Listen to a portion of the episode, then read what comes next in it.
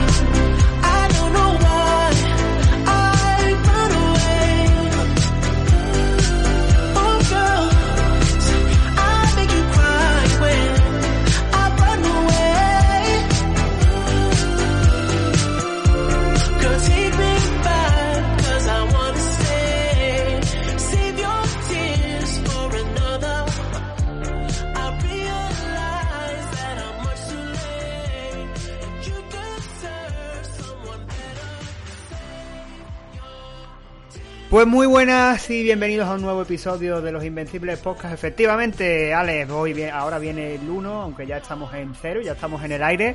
Eh, estamos con otro episodio por aquí, como digo, de los Invencibles Podcast. ¿Qué tal? Por aquí eh, Carlos presentando y vamos a hacer como siempre, vamos a empezar eh, un nuevo programa de los Invencibles Podcast, que hoy vamos a tratar un temita que es cierto que tratamos muchísimo el género superheroico, pero siempre lo tratamos dentro de las dos, de las dos majors, ¿no? Las dos grandes, por así decirlo, Marvel y DC. Y nos cuesta un poquito, siempre que decimos superhéroes, siempre que decimos... eh, nos acordamos de ese superhéroe o de ese superhombre o lo que, como nos venga mejor eh, siempre la mente se nos va bueno pues a los personajes clásicos que conocemos de, siempre no Eh, Superman Batman Capitán América Iron Man Thor personajes que están dentro de Marvel y de DC pero es cierto que cuando nos ponemos a pensar a lo mejor nos cuesta un poquito nos cuesta una miajita el hecho de mirar y de tratar de que la mente se nos vaya hacia otro sitio, que hacia fuera de DC y de Marvel y mirar el panorama. Y eso es lo que vamos a hacer hoy. Vamos a mirar un poquito y para eso estoy eh, rodeado de un pedazo de equipo, como siempre, un equipo que vamos a empezar a presentar y que va, el primero en presentarse va a ser el señor Fer, arroba Arcancable en redes. Eh, muy buenas y calurosas tardes y a mí se me ha hecho eterno. ¿Qué tal, caballero? Desde, ay, desde lo de Úbeda, que no fue una grabación normal, hasta la siguiente que falté para que han pasado... ¿Cómo era? Lo de... Soy el meme de la señora mayor de Titanic. Han pasado Han pasado 64 años, ¿no? demasiado, demasiado. Y ver, ya con ganas ya de, desbarrar a ver, porque siempre nos ponemos a hablar. Es que somos pocos. Y al final, verás como a las tres horas llegamos Eso te iba a decir, hoy somos poquitos y somos poquitos, pero somos potentes. Yo creo que, y- aunque a lo mejor no llegamos a las tres horas, pero yo creo que al final nos enredamos y acabamos en las tres horas fijo, porque es que ya nos, nos hemos suscrito a las tres horas de podcast. Somos, somos cinco ahora. Si Berta se duerme, ya seremos cuatro. Ya por lo menos. No creo yo que se duerma. No creo yo que se duerma. Mira, con la risa que tiene ahora mismo, la sonrisa que tiene ahora mismo, que tiene sonrisa de picarona, no creo yo que se vaya a dormir. Yo no las tengo todas conmigo, ¿eh? Pues nada, por ahí estaba nuestro Fer y los siguientes en presentarse va a ser precisamente eh, Berta. Vamos a seguir con Berta, arroba I miss don't care en redes. Muchachita, Hola, ¿qué H? ¿qué pasa? Pues ¿Qué? yo dormir, ¿eh? Hasta hace un segundo estaba súper profunda, feliz, hasta que ha venido Alex a decirme que tenía que levantarme y he dicho, no, no grabo. Me he dicho, levántate. Es curioso, mira, He, he sentido miedo, ¿eh? Ojo, lo juro que he sentido miedo. hombre, despertar a una mujer de la siesta eh, hay que tener cuidado. Era muy, muy feliz, Eh, estaba muy feliz. Berta, tú eres como, como yo, de las que cuando te despiertas es como en plan de, "Eh, déjame. Exactamente, ha sido como, déjame, yo me quedo aquí. Muy, muy light lo está diciendo, no es de déjame aquí, es. Vete a tomar por culo. Estoy durmiendo, coño. Joder. Es la niña del exorcista, ¿no? Yo soy súper tierna. Oye, eh, hay una cosa que antes nos habíamos dado cuenta, justo antes fuera de cámara, que Alex se estaba convirtiendo un poquito en Hulk, pero es que tú te estás convirtiendo en la bruja escarlata, o sea, tenéis eh, por ahí, eh, la tenemos visión y bruja escarlata, tú estás un poquito magenta y Alex está un poquito verde. Qué bien. ¿Has visto eso? Marvel. Tú- To Marvel. ¿Has visto? Estáis, vais a hablar de, de superhéroes fuera de Marvel, pero desde, desde la serie de WandaVision, me gusta, me gusta. Pues nada, por ahí tenemos a nuestra Berta y el siguiente en presentarse va a ser eh, Alex, arroba el Alex Kid en redes, nuestro eh, señor Alex Pop. Las buenas. Que sepáis que hoy me he preparado una puta, una puta mierda de lo que voy a hablar. Y son cosas que he leído cuando tenía. Una vez la he leído cuando tenía 12, 13 años, si no me acuerdo bien. Y la otra, no me acuerdo que es Eternal Warrior, no me acuerdo muy bien. Así que, como, gracias a Dios, tengo aquí a, a Fer a mi lado para que me eche una mano con, con Ete- Eternal Warrior. Eternal Eh, Warrior no hace tanto, ¿no? A mí no me metas en Ya, Venezuela, pero- que yo tengo mejor memoria que tú. Fue- Sí, pero seguro que te, acuerdas del nombre de, del Eternal Warrior. Eh, Gilan. ¿Ves? Pero entero. Ah, Gilan Anipada. Joder, ¿ves? Es increíble. ¿Ves?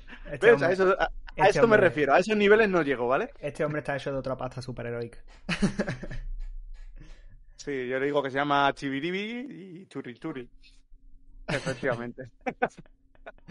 Pues nada, por ahí estaba nuestra esa presentación de nuestro Alex y el siguiente en presentarse va a ser el hombre que un día de hecho acabará sepultado bajo una pila de cómic. Eh, él es el señor que mejor se escucha en este podcast, él es Juan Carlos, arroba Juan Carlos Polo Blanco en redes. O JC Polo Blanco ¿Qué también. tal? ¿Qué tal? Buenas tardes. Pues ¿Qué nada, tal, aquí otra. Pues nada, aquí disfrutando del calorcito también con las caligaes, que ya es verano, ya toca época de caligaes. Ya, es verdad, ya Nada, te toca, ya te pues- toca. Sí, sí, sí. Y nada, pues a disfrutar de otro programita junto a esta panda magnífica. Vas, vas a ser tío con, con los pies más fresquitos del verano. Seguramente, sí, sí, sí. Como Julio César, igual.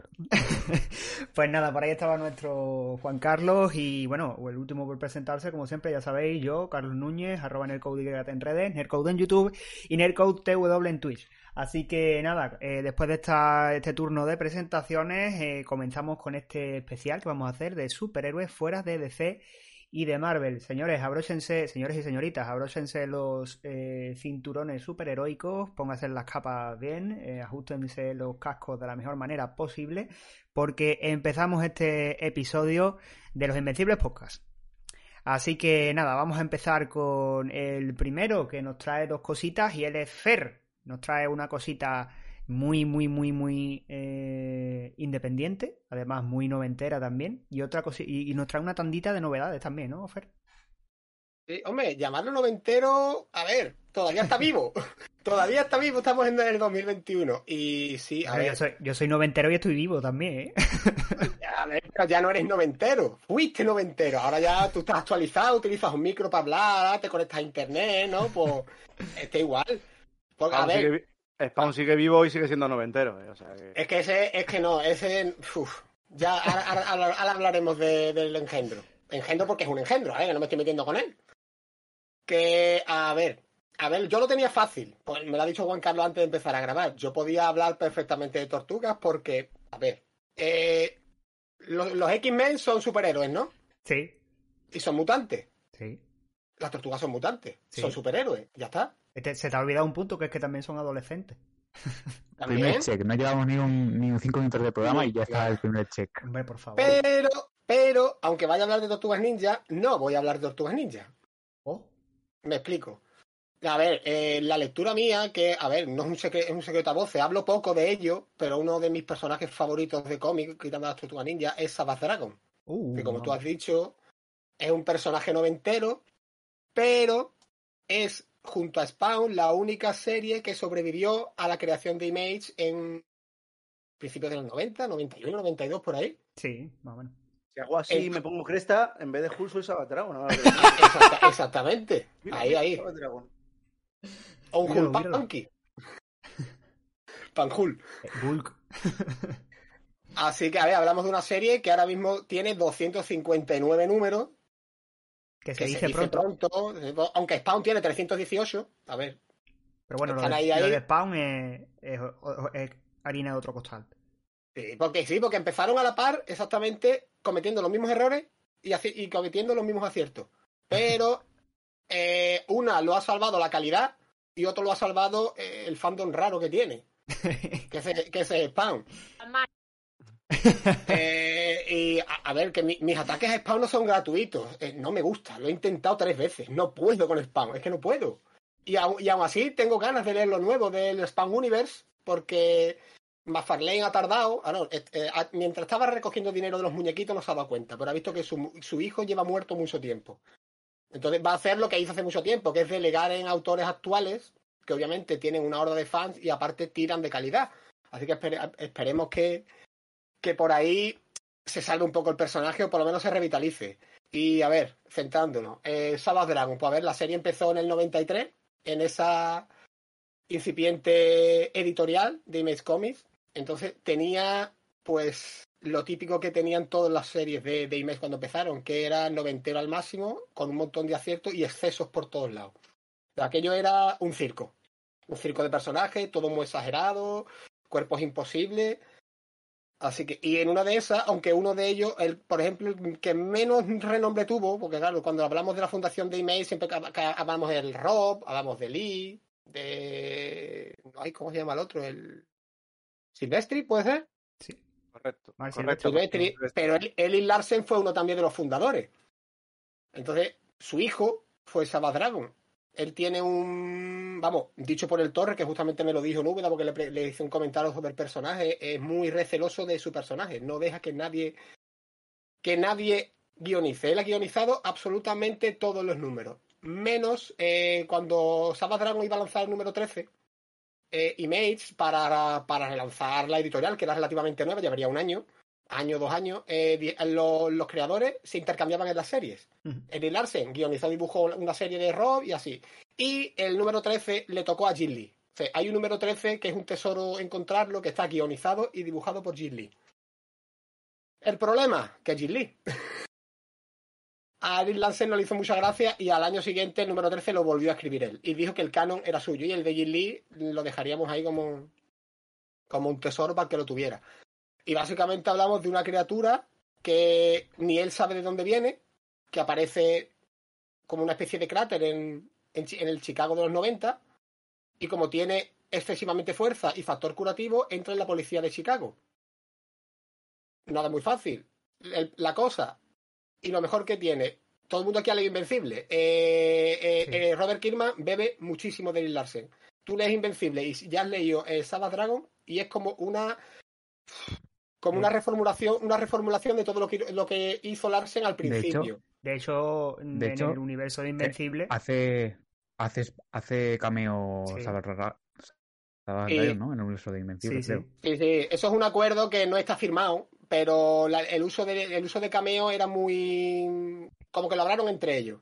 Entonces, pues es muy fácil encontrarlo. Además, en Savage Dragon uno de los alicientes que tiene es que en el número 3 salen las tortugas ninja, por ejemplo. Ah. En el número, en el número 28 sale The Max. En el 34 y 35 sale Hellboy. Y en el 83, 84 y 85 sale Madman de Mike Alred. Y Ah, creo Joder, que en la serie regular, en la serie, sí, sí, en la serie regular de Spawn sale Savage Dragon. Entonces, ahí había un, había como una especie de acuerdo tácito en plan de si me lo vas a sacar en un par de números, no hay, no nos metemos en temas de derechos, lo puedes utilizar libremente y viceversa. Porque es lo que digo, eh, porque una de las cosas de lo que comenté antes de que estuve hablando con el Torre es que él eh, hizo un one shot que mezcló a Announcing Hell con Savage Dragon. Y me extrañó mucho porque yo sabía que Eric Larsen es muy receloso con el personaje. Entonces me dijo que primero no tenía continuidad. Era un número que iba simplemente que Nancy estaba en el infierno y Savage Dragon estaba allí en el infierno. Entonces pues coincidieron y le me dice que lo habló personalmente con él y que no le puso problema. Pero que le dijo que ni se le ocurría meterlo en ninguna serie regular ni en nada que, que conllevara mm, que él tuviera yo sé, que reformular lo que lleva haciendo desde el 93. Es lo que te digo. Y lo bueno que ha tenido, y ahí es donde volvemos a lo de Spawn, es que ha sabido actualizarse. Porque si hay algo que tiene Savage Dragon es que el tiempo real que pasa. Cuando leemos los cómics, o sea, las grapas desde el 93 hasta el 2021, el tiempo ese real pasa en el cómic. O sea, desde el ¿Qué? 93 hasta el 2001. Exactamente. Así que podéis ver cómo evolucionan los personajes y. A ver, es que no sé si considerarlo spoiler. Hace muchos años que ya pasó. No sé si decirlo. Yo creo que A no. tomar, a tomar por culo, lo digo. Tápense los oídos los que no quieran saberlo. ¿Qué ibas a decir? ¿Qué ibas a decir? Igualmente dijéramos lo que te dijéramos. sí. Joder, que hace mucho tiempo. El problema es que eso iremos después en la edición que hay en España. Savage Dragon hace tiempo que murió. Ah, Entonces, el, el que sigue la estela es su hijo. Ya está, porque claro, del 90 y tal 2020 al 2021 ha muerto de viejo. Me acabas de joder, tío. O sea que ¿Meterán la pandemia en futuros números de Dra- Dragon? Si están haciendo a tiempo real, igual Pues, algo de la pandemia. hombre, dejé de leerlos, hace- dejé de leerlos hace tiempo, yo que sé, en el 150, y a saber si a lo mejor han metido, ojo, eh, hay una portada que está dedicada a Donald Trump. Si Savage- reco- ¿te- ¿Os imagináis Savage Dragon haciendo un cuéntame, tío? Sí, Eso es que me estás recordando eso, es un poco cuéntame, ¿no? Haciendo un cuéntame, tío. Savage Dragon en plan de... No, Dragon no en, me lo- medio, en medio de la pandemia. no me lo había, no Sí, me lo sí, había sí. planteado así, da miedo, ¿eh? Y eso que básicamente, y eso que básicamente, incluso se puede, mucha gente la ha catalogado que parece una telenovela, porque no es simplemente el tío de cuerpo a los Rob Liefeld matando villanos estrambóticos, sino que tiene un montón de trama personal en plan de que se lía con una del trabajo, de la comisaría, eh, uno de ellos está eh, pagado por la mafia, eh, hay una especie de, de, de circle, de círculo, creo que se llama el círculo de los villanos o algo así, que son villanos estrambóticos y tienen los típicos planes para dominar el mundo y tiene un montón de secuaces raros, yo qué sé. Tengo, me he apuntado unos cuantos porque es que no los recordaba, tío, y es que yo no sé. A lo mejor la gente se va a echar para atrás si lo digo, pero. Entonces, hay un villano, por ejemplo, que está cubierto de pincho y, y es una drag queen. Tiene toda la pinta de una drag Hostia, queen. pues me. Literal. Pues, a ver, son los años 90 y es lo que pegaba. Que, era- que es uno de los lugartenientes del, del enemigo más fuerte que, el enemigo más fuerte que dura 100 números. Aparece en tropecientos. Luego hay otro que es una bola de grasa deforme que se alimenta de niños en las alcantarillas. También Ya estamos comiendo niños otra vez. Sí, Hostia, pero- sí. Y luego hay otro que me recordó a, a un personaje de Miñola, que es un bogavante gigante, que encima se llama Jimbo, y es que encima Larsen lo metió porque se lo dijo un, un- lector. Oye, ¿por qué no metes aquí un villano? De... la-?" Pues el tío lo metió y ahí está en el, está en el está todo. Entonces, por ejemplo, eh, Alex que está, ha leído las tortugas ninja clásicas. Eh, Dragon, los primeros 100 números básicamente bebe de eso. De hago lo que me da la gana, soy un montón de burro, no alargo las tramas. Es decir, te meto un grupo de villanos de cinco tíos y en, en cinco números te soluciono un arco entero. Me Perfecto. estás jodiendo, ¿eh? Eso me está haciendo que me piense comprar, ¿eh? El problema es, a ver, incluso, incluso las tortugas ninjas viajan a, a un mundo paralelo, el de los dinosaurios, Sí, tienen muchos tienen muchos retazos del cuarto mundo de Kirby. Eh, Alex pues exacta- exactamente, Savage Dragon viaja a un mundo que prácticamente está calcado al cuarto mundo de Kirby. Y dicho por Larsen, le gustaba Kirby, dice, yo no lo, no lo imité, yo lo copié. Dice, no es un homenaje, lo copié, y lo dice claramente. Hombre, Él- es, es de esto, es sincero el tío. ¿eh? Sí, sí, sí, sí. A ver, Savage Dragon está sobreviviendo por las rentas de Eric Larsen. Vende poco. En Estados Unidos vende muy poco, pero como es su hijo, su hijo, pues básicamente es el que pone el dinero él. Lo hace él lo hace todo él. Ahí también que no le guste delegar en nadie. Claro, pero no es una serie que digamos que tiene muchas ventas. Y ese es el problema de que aquí en España no. Porque es lo que digo, eh, ahora mismo está relativamente actualizado, pero tú sacas aquí ahora mismo, yo qué sé, los primeros tomos, y aquí se va a quedar, se queda anticuado, porque no deja de ser un cómic noventero de los principios, de principios de la editorial, y puede chocar. Pero igual que Alex ha disfrutado de las tortugas ninja, que tienen más de 30 años, lo que nos hace falta es bagaje de lectura. Cuando tienes bagaje de lectura lo disfrutas, porque tiene mucho humor. Es decir, mueren muchos personajes, reviven unos cuantos, porque es el típico homenaje al personaje clásico, superhéroe clásico, que hemos crecido con Marvel y DC, que obviamente todo el mundo ha utilizado eso como base, pero Larsen lo lleva mucho a su terreno. Y lo que digo, el tema personal lo sabe llevar, no solo son hostias, no es, no es Rob. Yo que sé, que, sale un tío corriendo con la pistola a la derecha, la siguiente viñeta la tiene en la izquierda y no tiene guion ni tiene historia. Tiene mucha profundidad y. Y es invencible, es el invencible de los 90. Aunque sería al revés porque Sabadragón es anterior, pero yo cada, yo cada vez que leo Invencible me acuerdo muchísimo. La trata que tiene de los villanos, como si fuera algo mm, eh, ¿cómo se- normalizado en la sociedad. Que hay asociaciones con villanos, con los superhéroes, que la gente lo ve por la calle y no se asombra, sino que lo ve en medio normal, ver un superhéroe volando. Colaborando con la policía, que no es, por ejemplo, como Batman y Gordon, que siempre está con la legalidad, no puedes ayudarme porque eres un superhéroe, no, no, es algo normal. Juan, Entonces, hasta. Juan Carlos tiene por ahí una pregunta. Ah, sí, dígame. No, que yo iba a comentar que, ojo, que si, como ha salido muy bien la primera temporada de Invencible, ojo que no se les ocurra hacer una temporada, o sea, una serie animada de Sabbath Dragon que también podría estar muy guapa. Porque si les ha salido bien Invencible, igual, aunque igual el personaje no tira tanto, es posible, pero no sé, igual. es que el problema es que la serie está tan establecida ya en Estados Unidos que la, está ahí, pero es como si lo estuviera. Porque es que ha estado ininterrumpidamente desde el 93. No es que haya dado un punto de inflexión o digas tú, ¡boom! Ha llegado al mundo entero. En el mundo está, todo el mundo lo lee porque digo es un personaje que no ya en Estados Unidos está porque Larsen lo mantiene y tendrá unas ventas que obviamente en España serán superventas, pero en Estados Unidos está en el límite. Y luego llegamos, porque el argumento es que en realidad no tiene nada más. Yo me he leído 100 números y básicamente es eso. Desmontar planes de villanos. eh, hoy me lío contigo. Eh, obviamente Sabadragon, acabo de decir que tiene un hijo. El tema de cuando se queda embarazada la, la mujer, que si no sé si tenerlo, de que tiene su base emocional ahí. El pasado de Sabadragon, que en algún momento lo medio descubre a lo Lobezno. Se lo meten ya cuando ya lleva tan, muchos números, dice Larsen, pues voy a contar de dónde viene, pero lo- la mayoría y el misterio principal era que ni él sabía de dónde venía. Y el problema gordo, eh, la edición en España. Eh, puf, la edición en España es que, sinceramente os digo que es que no da, no da, no da- ni os digo metáis, es que no, no merece la pena, no merece la pena, porque Planeta en su día sacó 26 grapas con los primeros 26 números. Muy buena edición.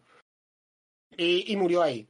Murió ahí y se, y, y se quedó un vacío de años sin sacar nada. Aleta, en su época de cuando sacaba los tomos con el mismo tamaño y todo, pues sacó dos tochos que se lo llamó Archivo Sabadragon, pero en blanco y negro. Le quitó Ajá. el color. Le preguntaron a Eri- a Eric Larsen si podía quitarle el color y le dio permiso. Yo lo tengo y la verdad que mm, la verdad que gana. Es decir, merece la pena tener ambas ediciones. Y ahí sacaron en dos tomos los primeros 21 números. O sea que repitieron lo mismo que sacó Planeta años atrás. Pero en blanco y Están ahora Sí, en, pero en super baratos, además, esa, do- esa edición que estás diciendo, la de blanco y negro. Yo me, yo me compré los dos de Archivo Sabadragon en Wallapop por 10 euros. Así que imagínate, Sí. tirado de precio.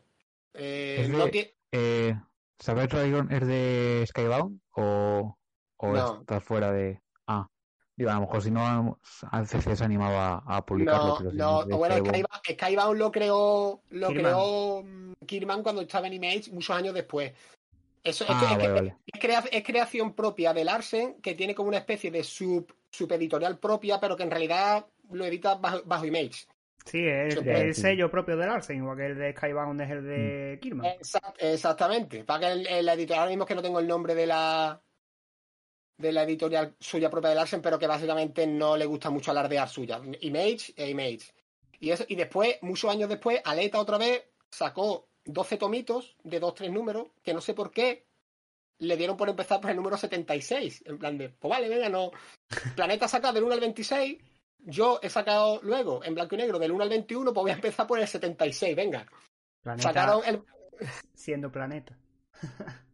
Eh, y sacaron lo que supuestamente era el volumen 1 en 12 tomitos del 76 al 99 y después el supuesto volumen 2 del 100 al 115.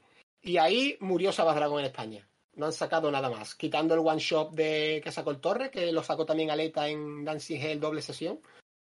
Y, y lo que dio de sí los personajes secundarios. Hay una miniserie del dúo, del dúo sangriento, Deadly Duo, creo que era, el dúo de la muerte.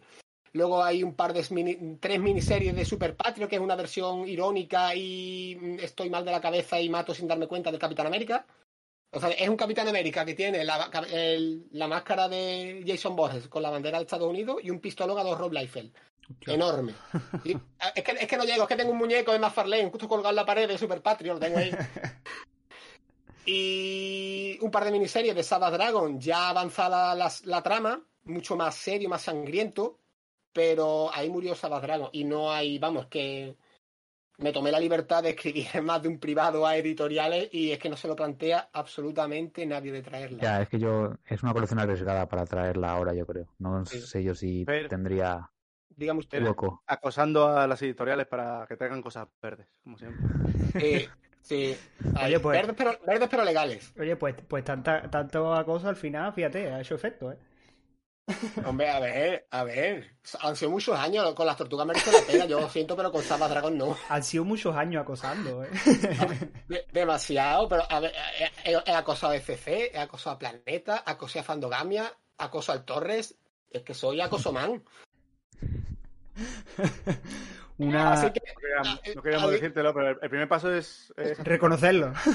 Reconocerlo. nosotros te apoyaremos a partir de ahora. eh, buenas tardes, soy Fer y soy acosador. A ver, y, ya, la única opción ahora mismo de disfrutar de las aventuras de Sabbath Dragon, porque seguro que nosotros aquí, ya les seguro que la disfrutaría, es que mm, solo existe una edición, los TPP. Eric Larsen no ha sacado tapadura, no ha, sacado super mega colecciones, no le ha cedido derechos a ninguna editorial extra, porque hay, hay estado viendo muchas veces series de Image que en otro tipo de formato lo ha sacado IDW o lo ha sacado Dark Horse, muy puntuales. Él se ha limitado a sacar su grapa y cuando correspondía su TPB. Y así lleva desde el 93. Es un tío constante, cabezota, porque podía sacar ediciones tochas, pero como sabe que tampoco tiene un mercado muy grande para venderle, prefiere quedarse con su nicho pequeñito, vivir de la renta y no hacer como Miñola, que Miñola creó un pedazo de universo, pero al final acabó delegando todo, Mm. prácticamente. Él, él, hasta que se muera, va a seguir haciendo lo que dijo Kirman que haría con The Walking Dead y no ha hecho. Que, lo- que seguiría haciéndolo hasta que se muriera. Además, Miñola mm, le pasó un poco, eh, bueno, pues eso que decían, ¿no? Se vio un poco superado y ¿Eh? es como que al final, no sé si, si esa, ese asentamiento de Larsen fue un poquito a raíz de ver a los compañeros y demás, o si él tenía esa idea de primera, pero es cierto que cuando eh, Miñola quiso abarcar ma- más y montar su Miñola verso, eh, estuvo- la serie estuvo un tiempo para que fue coincidió precisamente con el inicio de, o sea, con el- la, la adaptación, la primera adaptación cinematográfica de Guillermo del Toro, que la serie se quedó, se quedó en barbecho prácticamente cerca de un año, año y medio, casi dos años. O sea que A ver, tenemos, teniendo en cuenta que el Miñolaverso es mucho más extenso y más Sí, rico que Saba Dragon. Entonces, además, eso es una de las cosas mejores que tiene la edición, esta tocha que está sacando Norma de, de IDP y de Sí. Hellboy. Que la- la- los prólogos previos y lo que salen al final de la serie te explica todo el contexto en que se vio involucrado Miñola y por qué tuvo que delegar. Son de los pocos extras que son muy agradecidos de leer.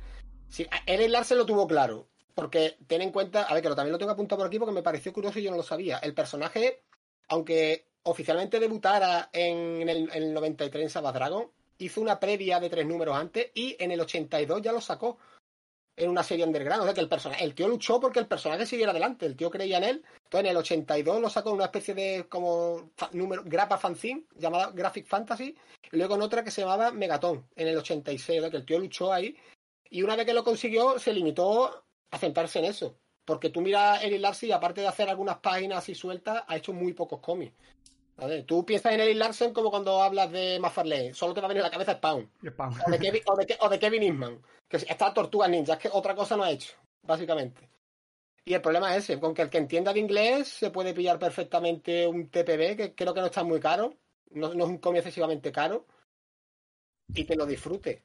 Y si no, pues que se sabe dónde vivo, que venga y me, y me amenace. ¿Sabe dónde vivo? Dice. La madre que lo trajo. Berta. Eh, eh, no se te oye, Berta. Ahora No sí. se me oye. Ahora, Ahora. sí. Ah, vale. ¿En qué se le diferencia de Spawn? O sea, porque Pues- tú Spawn, pero si te gusta Savage Dragon. Eh, pues simplemente porque el Arsen ha sabido evolucionar y actualizarse con los años.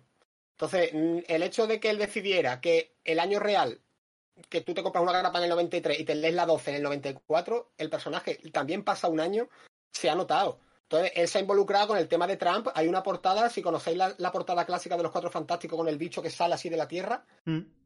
tiene un homenaje en esa grapa, que creo que es la, de eh, la de los Cuatro Fantásticos número uno, Sí. que es Sí. Trump saliendo de la Tierra y es Dragon el que lo está deteniendo. En los años, en los también tiene grapas homenaje a Batman, el Caballero Oscuro, es decir, se ha, se ha actualizado con lo que estaba pasando en la realidad. Entonces, pasa algo en Estados Unidos, o tema político grave, o el tema de racismo, y lo metía en los cómics. Sea, eh, Spawn está, lleva lloriqueando desde el 92. Ese hombre no gana para Cline. Mira, acabo de encontrar el Savage Dragon Archive Volume 1, o sea, el primer volumen de los archivos de Savage Dragon, eh, 18,50. Pero en la edición americana, La edición americana. ah, pues tiene que tener bastantes numeritos. Tocha. Eh, pe, pe, pe, pe, pe, pe, pe, pe, pe. Eh, A ver, por el, por el precio diría yo que Pues no viene. Investigación en directo. 616 páginas. Hombre, a ver, numeritos son, ¿eh? Hay unas cuantas. Y lo, vamos, el, volumen 2 por 13 euros. Y 17, Alex ya se ha 20. apretado el primer chocobón de la tarde. Y Alex ha dicho hasta luego. Y ya, mira, se ha convertido en Hulk totalmente. Total. Ahora es All Hulk, All Full Hulk. Y ha hecho tanino, nino. Ahora. ha vuelto. pues nada, vale, que lo quiera ya sabe, lo tienen por ahí por 18,50. Se puede encontrar fácilmente. Y a ver, el inglés no es muy complicado, ¿eh? Que yo el inglés lo domino a medias y he leído números en inglés y no tiene... Más complicado me resultaría, por ejemplo, las tortugas ninja, que utilizan más jerga en ciertas palabras que a lo mejor Sabbath Dragon, que es más, más, más correcto, por decirlo, en el idioma. Así que... Una, pre- una preguntilla. Lo, la famosa portada de Sabbath Dragon, esta que tiene la chica subida en el la la, hombro. la de la espuma, que hostia. que me ha llamado mucha atención. ¿Puedes, puedes contarnos de esa portada, lo único. Ay, no, no, no sé mucho. Escríbela verdad que no sé. primeramente para la gente que no la conozca. pero- Sí, la, ver, la portada es simplemente que, creo que no me equivoco, está la, creo que es la novia, porque creo que ese ya es el hijo de Sabbath Dragon, que juraría que se llama igual, ¿para qué le vamos a cambiar el nombre? Es un dragón verde, coño. Vamos a llamar Pepe Verde, le vamos a por Sabbath Dragon. Que a ver, que tampoco se llama Sabbath Dragon, se llama Dragon, dragón. Eh, creo que este- la muchacha creo que está subida en el hombro, desnuda puede ser, y tiene sus partes íntimas como tapadas con espuma blanca o... Es que Sí, ahora mismo está la- la- depilándose. Ahí está, que está la muchacha depilada y dice, tú, oye, tío, una foto para la portada, venga, ponte aquí en el hombro. Y, y sí, a ver, Larsen sale con la, y él sale con la espuma en la cara como si estuviera afeitándose. sí, o como que hubiera metido la boca donde no debe, para la portada también. Sí, también, puede ser. Y a, también puede a ser. ver, hay otra portada, espérate, mira, la vamos a buscar en directo, que creo que la tengo por aquí guardada, que es bastante X, bastante X, que sacó, salió una edición bastante limitada de Saba Dragon. A ver si la tengo aquí. Aquí está. En el 225, que sale el hijo de Saba Dragon. Si el ordenador me deja que se abra la foto. No quiere. A ver. Se podría decir que él está eh, en medio de un harén de mujeres desnudas. Literal. Él está desnudo, acostado desde arriba y, está, y tiene un harén de mujeres desnudas. Eh, Cosas noventeras. Vale, no, no, ahora se ha abierto. No, está prácticamente haciendo un cuarteto. Literal. Literal, hostias. Esta portada salió oficialmente a la venta, o sea que no era una variante rara de una tienda, no, no, que salió a la venta, lo pagué y hice una tirada, porque eso es lo bueno de que Larsen ponga la panoja. Hago lo que me da la gana. A eso la puedo pasar ahora. Y creó bastante polémica, pues por lo típico. Eh, no es Marvel y DC, pero es una, Image es una editorial que vende mucho y, y la gente se escandalizó, pero es que es muy, muy explícita. O sea, sí, no hay espuma en las partes, hay otras cosas blancas, húmedas, raras, curiosas. Y lo vamos a dejar ahí, lo vamos a dejar ahí. Lo Ya, estás, pin- lo estás pintando. Es que- mm, A ver si os paso la foto, coño, la tengo aquí. Niños, Y- no la saga. Niños, si vais, a ver, niños, podéis, leer podéis leer- ver la portada. Si es en el 225, cuando lleguéis allí habéis cumplido los 18 ya. Tenéis tiempo. Larsen fue un adelantado a su tiempo. Hizo ya su primer hot tub de Twitch en, en una portada de. Savage Dragon. Madre mía. Y hasta aquí podemos leer poco más. Porque si no me enrollo y acabo hablando de tortugas. La, la estoy viendo ahora mismo y en la imagen se han puesto censura en toda la imagen porque Ah. De lo exagerada y bruta que es tú. Sí, yo, yo, la tengo, yo la tengo sin censurar. Hostias. No me preguntes de dónde la saqué. Madre mía de mi vida. En fin, eh, bueno, por ahí tenéis eh, Sabbath Dragon, pero estabas hablando de que si te pones un torrón hablas de tortuga. Yo tengo por aquí por escaleta algo de tortuga, ¿no? Y porque, a ver, es que el señor Bancal ha abierto la veda, yo no quería hablar de tortugas, nada más que, joder, que aparecieron en el número 3 y, y mola.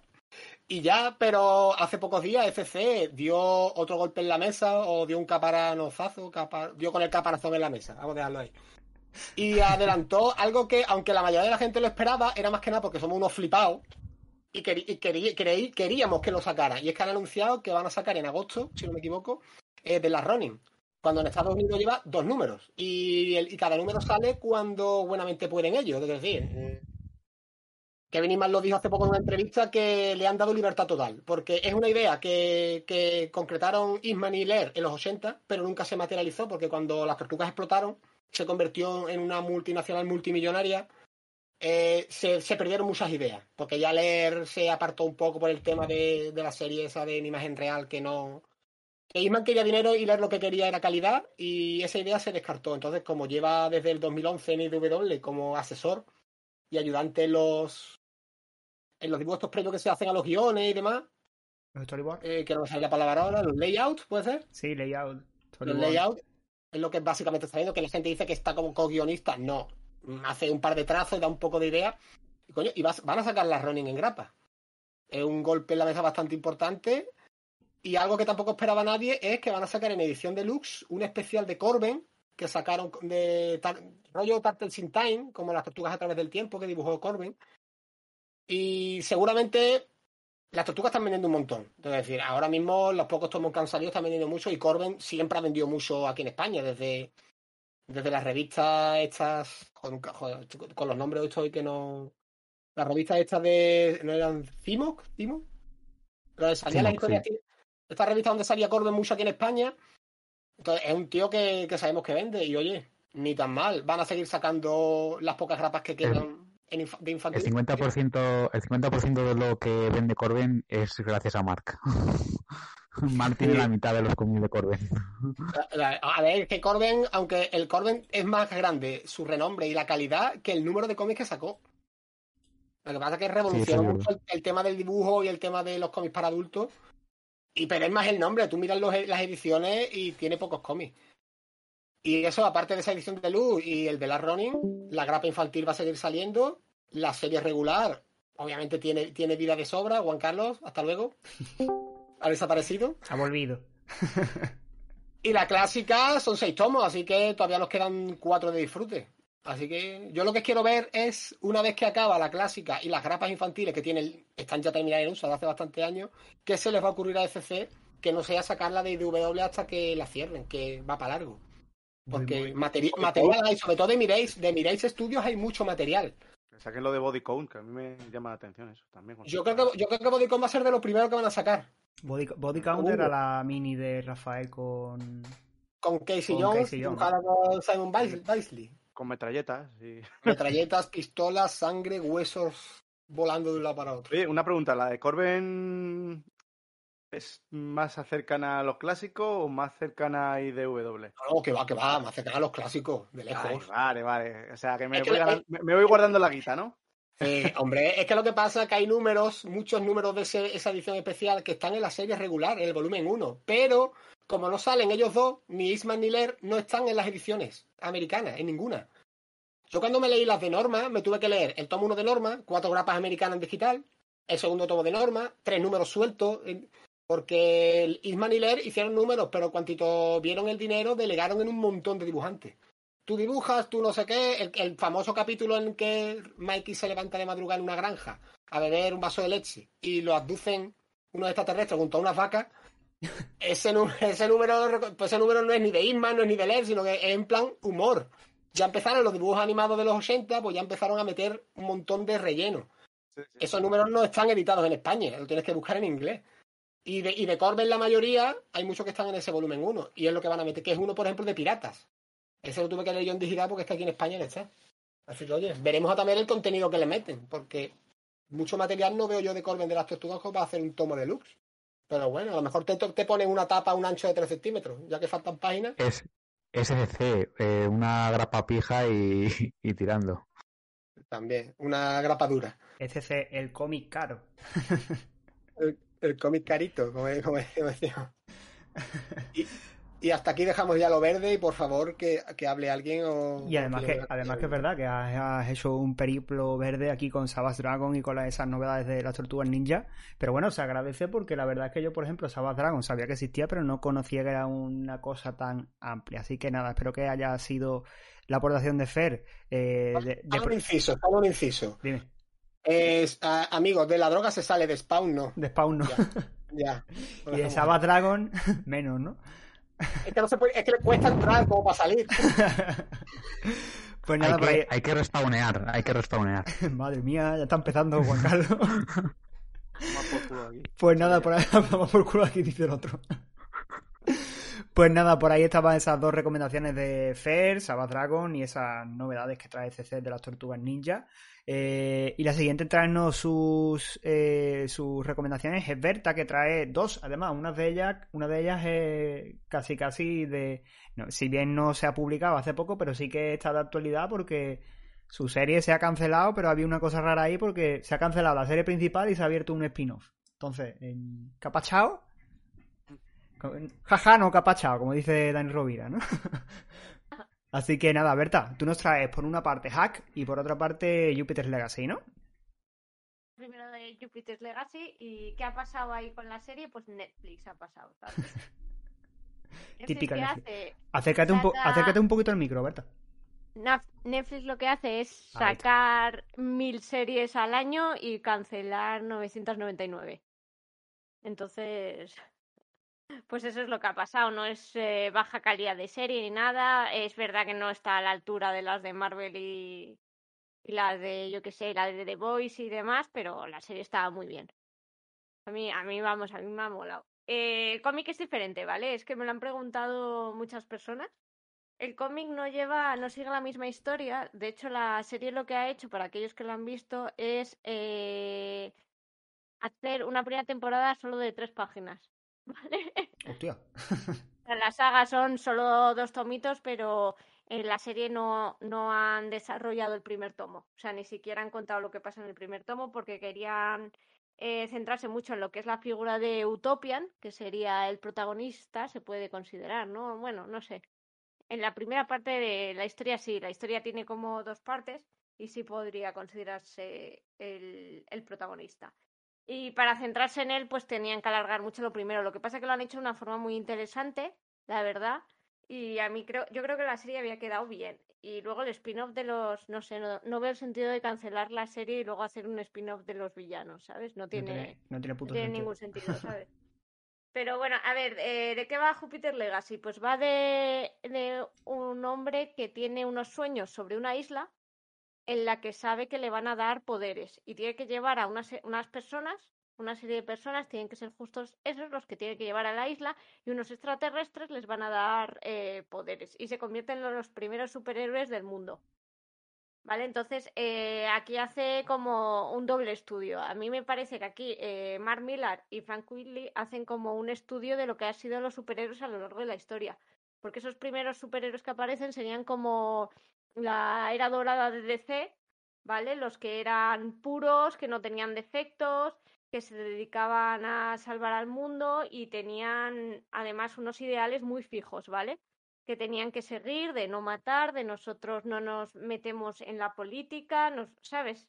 Eran como unas normas muy estrictas. ¿Qué pasa? Que esos superhéroes se hacen mayores y tienen hijos que tienen poderes y sale una segunda generación de niñatos, de niños que lo tienen todo y a qué se dedican, pues como es muy duro vivir a la sombra de los papás, pues se dedican a gastarse la pasta en drogas, en fiestas, en- o sea, es, es un poco así. A mí me hace gracia porque es como la- el típico prototipo de niñatos que lo tienen todo. Niño rico, el como- niño rico, ¿no? Sí, tipo, sí, pero es que encima pobreci- o pobrecitos que tienen superpoderes. Qué pena me dan. ¿Sabes? Es, es así, o sea, te caen como súper mal. Que eso es lo que más han cambiado luego a los chavales, es lo, son los que más han cambiado en la, en la serie, porque el hijo del protagonista, de, el que sería como el Superman, el líder, que es Utopian, en el cómic es asqueroso y en el y en la serie le han puesto como, oh pobrecito que su papá es muy estricto, ¿sabes? Y cuando en realidad lo que es es un hijo de la gran puta en el cómic y no tiene, o sea, no tiene excusa, eh, lo es y punto. Entonces, lo que hace, hace un poco como un estudio de, de un poco social. Me parece que muestra un poco la sociedad actual de mm, gente que vive más de las redes sociales o de vender publicidad, su físico. O sea, a mí los niños me parecen como las Kardashian. Son las Paris Hilton, ¿sabes? Es que es lo que me parecen. O sea, por ejemplo, la hija se dedica simplemente a hacer sesiones de fotografía medio en pelotas y a vivir de eso, pero luego viene un supervillano y ahí no parece ninguno de los niños. O sea, están los, los mayores ancianos ahí peleándose y pegándose, pero los chavales pasan, ¿sabes? Pasan, ellos están colocados y no se enteran de nada y luego si sus padres les regañan como es tu responsabilidad un poco, ¿no? Pues lloriquean. Y la verdad es que es así, un poco estudio social y también tiene su parte de estudio eh, político y tal, porque siempre, muchas veces la gente, la eterna pregunta, ¿por qué Superman, con todo lo poderoso que es, no hace más, ¿no? De hecho, nuestro compañero Rao ha hecho una reseña al respecto sobre la última saga de Tom King, en el que también analiza un poco eso, el por qué el superhéroe tiene que quedarse en sus funciones su- superheroicas de intervenir en ciertas situaciones, pero no intervenir en la política, ¿no? De, de un país. No, no tienen derecho a gobernar. O sea, entonces eh, sí que aparece en, en el cómic, se aparece esa, esa lucha interna que hay entre los superhéroes de mm, nuestros políticos están hundiendo el país, que obviamente aquí se preocupan de América porque esto es, es lo único que existe en el mundo, todos lo sabemos, lo tenemos asumido, ¿no? Estados Unidos. América. Y- Exacto. Y es de, es de lo que se preocupan aquí y, y es eh, está en, los superhéroes que dicen que no deben intervenir y por otra parte los que dicen nosotros lo haríamos mejor, porque somos mejores. Entonces tiene, tiene ese tipo de... Lo bueno del cómic es que Mark Millar no es un Mar... es un cómic de Mark Millar, pero no es como lo que suele hacer, ¿vale? Se va un poco más allá, tiene bastante crítica eh, social y política, cosa que no eh, nos tiene muy acostumbrados. Y lo mejor es Ma- eh, Frank Willy. El dibujo, el otro día en una tienda, eh, el otro día estuvimos a Amber, y- con Amber y Amber nos dijo que no le gustaba nada Frank Willy porque era muy feo y tal. Y es verdad, o sea, sus bichos son, o sea, sus dibujos son feos. O sea, las caras son feas, es verdad, pero cómo narra ese tío, A Fe, a Es Fe le ha dolido en el alma, ¿eh? A mí, Ah. a mí me pasó que con Fran- la primera vez que fui a, que vi a Frank Wiley, yo lo odié, porque lo, lo vi en patrulla y además dije, Dios mío, no me gusta nada, vaya caras, tal cual. Mira, y a medida que ha ido, ha ido pasando el tiempo, os hecho- juro que ahora le adoro. pero habéis echado a. Fer, habéis echado a Fer. Es que la, la acción, o sea, cómo, cómo transmite este hombre, o sea, cómo transmite en el dibujo, yo es increíble. Los movimientos, la acción, todo es, es una pasada. Y en este cómic en concreto se ve un Frank Willy que lo ha hecho con mucho mimo, con cariño, sin tener las fechas de entregas que podía tener en Los Mutantes y, o en Batman y que lo ha- está súper bien. El dibujo a mí me parece la leche, eh, narra y expresa como, como nunca aquí Frank Willy.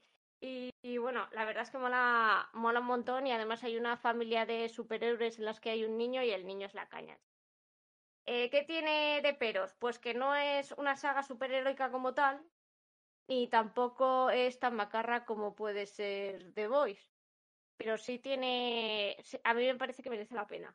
Luego hay otra parte que es Júpiter eh, Cycle, que esa es una mierda, no os acerquéis a ella, que ni se os ocurra. Y ahora el señor Mark Millar está escribiendo eh, Júpiter Requiem, que eso lo prometió al final de estos tomos, pone, esto continúa en Júpiter Requiem, aunque Júpiter Legacy acaba, pero es un universo que puede expandir todo lo que quiera, ¿no? Y nunca lo sacó. Y lo, lo ha empezado a escribir ahora por la serie, lo que pasa que no sé qué va a pasar porque como le han cancelado la serie, aunque yo creo que la serie ha fracasado más por, por él, porque seamos francos, eh, Mark Millar es un poco gilipollas.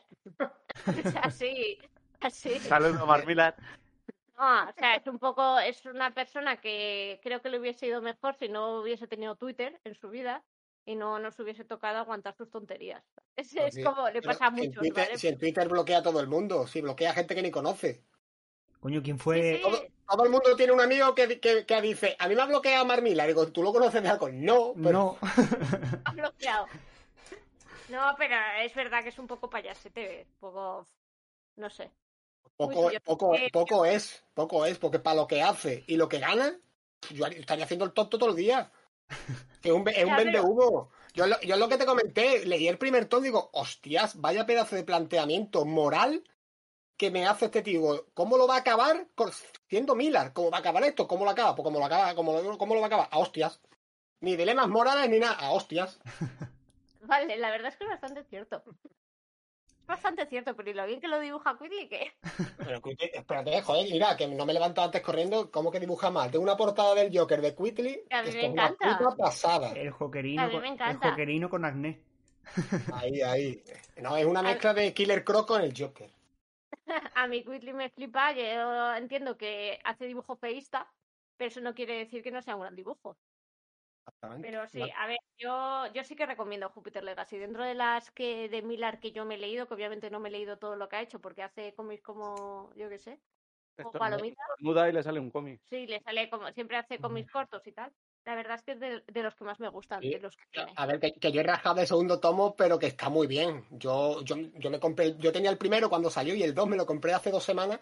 Yo no me arrepiento de haberme lo comprado, pero sí es verdad que todo lo bueno y el dilema moral que te plantea, luego le cuesta mantenerlo, pero que el- para ser mirar está muy bien. No es Nemesis, por ejemplo. ¿Qué le pasó? Que vendió mucho el primer tomo y dijo, uy, yo, yo quiero alargar esto. Es que Milan mira mucho, o sea, es un tío muy pesetero, muy... Voy a hacer mi cómic para que salga en Netflix. O sea, yo tengo cómics Sí, de hecho. de la que ponen eh, que, va a que es de una serie en Netflix que esa serie no existe. O Claro, es que de, de hecho. tener el contrato de que lo va a hacer, pero hasta ahora, o sea, ¿cuánto llevamos diciendo que, eh, que Millar iba a sacar algo en Netflix hasta ahora? Lo acaba de sacar, lo primero. Es que de, de hecho él está con, eh, él está contratado por Netflix, o sea, no sé Sí. cómo va a hacer el tema del Júpiter Requiem, porque él la producción que tiene ahora es para Netflix, ya sea lo que haga cómics y demás, él está bajo el sello de Netflix. O sea, por eso eh, cosas como han salido como de Black, como de Black Order y demás y eso, son de Netflix. y él está, sí, él está escribiendo, o sea, él le paga directamente Netflix en plan de mm, escribe para, para nosotros, caballero. Sí, sí, en sus cómics sale que Netflix es una es como una serie editorial, o sea, es Mm. el Millar World y el suya. En la de Jupiter Legacy eh, también está la editorial de, del propio Quigley, ¿vale? Quigley tiene su propio sello también, que no, pero no se da tanto autobombo como Millar World. Pero sí, Vale. ahora él se supone que escribe para Netflix, pero vamos, ya me dirás tú qué ha hecho, porque lleva escribiendo para Netflix hace años y todavía Sí, no, sa- no casi salió. no había visto que sacase nada. A ver si va a sacar un cana- una plataforma propia de series. El, mi- el, Milar- el Milarverso, en plan, una plataforma de streaming, venga, tropecientas mil series y películas. Si es que el problema que yo más grande veo de eso es que como solo tiene números uno, me refiero que la mayoría de sus historias cortas. son cortas, son cortas y no están acabadas. Mucho, hay un huevo de sus obras que no están acabadas, que están empezadas y sin acabar. Yo creo Una que- temporada, es que cancelación. tiene- temporada, cancelación. tiene- Claro. Tiene millares de series sin acabar. Sí, sí. ¡Oh! Ah, ya- Ya, tío, que, que lleva tres y no llevamos ni una hora, ¿eh? Esa es. Esa ha dolido en el alma. No, pero es verdad que eh, es cierto que el hecho de que yo creo que terminada de Miller solo conozco Crononautas, ¿no? Bueno, no es que sea terminada, porque hace- hizo el primer tomo y lo podía haber dejado ahí. Y lo de. Sí. Hizo el segundo y es una historia totalmente distinta y acabado. Y si lo quiere dejar ahí, también lo puede dejar ahí. Si lo quiere continuar, lo puede continuar. Lo que se haga de las. De, de las Sí, pelotis. a ver, él hace, él siempre hace colecciones pues, como hizo Kikas, que te saca un tomo, está terminado, guay, que triunfa, pues te puede sacar un una segunda historia. ¿Sabes? Es lo mismo que con Jupiter Legacy o incluso yo del siguiente que voy a hablar. O sea, en todo lo que hace realmente inacabado no está. Es que él te cuenta su primera historia de ese universo si quiere te puede contar más o no, depende de lo que venda, ¿sabes? Pero realmente no lo deja inacabado, esa historia te la acaba. American Jesus está sin acabar, por Está ejemplo. sin acabar, no, Uy, no, es que no apenas, apenas empezó a me MPH está acabado, ¿no? MPH es la única que sí. ahí, en Tres y Renacida creo que pone número uno y no pone que Sí, vaya a pero continuar. en esta, por ejemplo, se pone número uno, pero no es que, o sea, el argumento central está terminado. Mm, Yo es que O como sea, pongo, como, me pero- pone el libro número uno, pues yo me pienso que va a haber más. Ya, pues, es que eso lo hacen todo, o sea, todo. Eso pasa, mira, yo ahora eh, traigo Hook que está acaba, o sea, realmente el tomo son seis grapas que termina. O sea, esta historia termina. ¿Qué pasa? Que es un personaje del que te puedes seguir contando. Entonces sí que pone el libro uno, lo cual yo creo que echa muy para atrás a la gente porque piensas, ah, no ha sacado el libro dos, Ya. pero esta historia está terminada, ¿sabes? O sea, realmente si quiere el personaje es como un Superman, o sea, te puede hacer más historias de él. ¿Vale? A ver, os voy a hablar de, de. Esta me flipa, ¿vale? Además, eh, el dibujo es Rafael Albuquerque, que si a mí me dijeran, eh, dime un dibujante que sea el que más te gusta en el mundo, pu- puede que fuese él, ¿eh? O sea, es uno de los nombres que estaría en mi cabeza ahí como Rafael Albuquerque, es que le adoro, macho. Eh, ¿de qué va Hook? Eh, Hook va de un niño que le abandonan en un orfanato y crece en ese orfanato eh, y le enseñan que cada día tiene que hacer una buena obra. ¿Qué pasa? Que este niño tiene superpoderes y uno de su poder principal es que puede encontrar cualquier cosa, Ajá. ¿vale? Pero también tiene superfuerza y tiene hipervelocidad, pero, o sea, realmente a mí me parece, sin volar, eh, tú le ves y es un muy Superman. De hecho, Millar dice que es como su versión de Superman. De hecho, eh, creo que lo que más le define al personaje es, es tan bueno que es tonto, ¿vale? Porque de hecho lo, lo remarca mucho porque la gente piensa que él tiene como un como una minusvalía, ¿vale? Pero lo que es es que es súper bueno, o sea, a mí durante todo el rato me da esa sensación de ser tan tan bonachón que todo el mundo puede aprovecharse de él, ¿sabes? Es eh, el personaje es adorable, ¿vale? Además, eh, todo lo que hace es él en una libreta diciendo cuál es muy buena obra de hoy. ¿Y qué pasa? El pueblo en el que vive, pues eh, le quiere tanto que le guarda el secreto de lo que puede hacer, porque además como les va ayudando a todos, pero llega una mujer nueva al pueblo y piensa con su novio, eh, ¿cuánto dinero nos darían por esta Sí, noticia, ¿sabes? Entonces le venden, ¿vale? Entonces aquí ya llega el, los políticos que se quieren aprovechar de él, la prensa que está ahí en, en su puerta acosándole todo el rato. Y, y es que da como, a mí me daba mazo de pena, porque es que es como tan, tan bueno que es como, dan ganas de achucharle, ¿vale? Entonces es un poco como él de esa forma sale a la luz y empieza a aparecer eh, de dónde ha venido. O sea, empieza su búsqueda de quién es mi madre, por qué soy como soy y demás. Es eh, un Superman con super cowboy, ¿vale? Y es eh, súper entrañable el cómic. A mí lo que me parece es de cookie, de no sé, como, como ¿por qué Superman baja, que dijo Rao, baja al gatete del, del árbol? ¿Por qué para lo que está haciendo para hacer algo así que parece más, Sí, más nimio. ¿no? más... Sí, exacto. Pues aquí también lo, lo narra mucho, la necesidad que tiene él de, eh, sí, tenemos que hacer esto, pero es que tengo que darle de comer a esos gatetes o tengo que, ¿sabes? Estoy viendo sufrimiento y tengo que sanarlo, ¿sabes? El, que tengo cerca, o sea, el que estoy viendo ahora mismo. Entonces, a mí me parece una historia cojonuda que podía haber escrito más, pues sí. Y lo mejor es el dibujo. Es que mirad, lo- no lo van a ver, pero vosotros sí podéis verlo. Yo es que si Ah. algo destaco de Mark Millar que me gusta es, Los es- dibujantes. no, bueno, aparte de los dibujantes, que obviamente es una máquina que cogiendo dibujantes, eh, aparte diría que es muy bueno sabiendo coger cosas que ya existen, pero poniéndolo en personajes que no te eh, eh, poniendo esos poderes, por ejemplo, en este caso, en un personaje que no te esperas, en un personaje diferente a lo, a lo que estás acostumbrado. Es muy bueno haciendo eso. Eh, te pone, a, pues en este caso, a Hook, te pone eh, en el caso de, de Jupiter Legacy también son personajes que no son lo común tam- también que tienen poderes, que es como con Sí, de los niños. Sí, Eh, en MPH, para que no lo haya leído, pasa lo mismo, que son unos, unos chavales de barrio que, que de repente tienen super velocidad.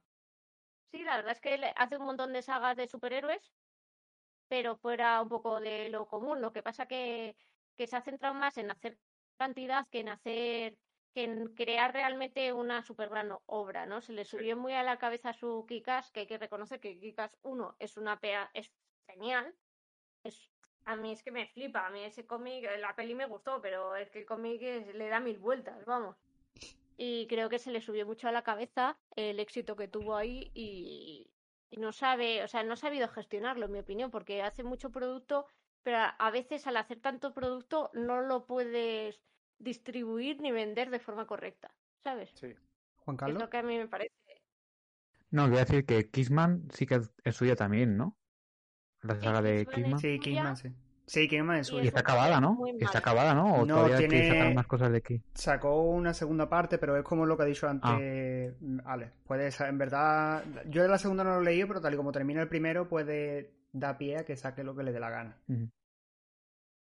Pero Kingsman sí que es un cómic de Mark Millar que, por favor, no, yo recomiendo que nadie se acerque a él. Que no, que queda- de quedaros, con la peli. Que os he dicho.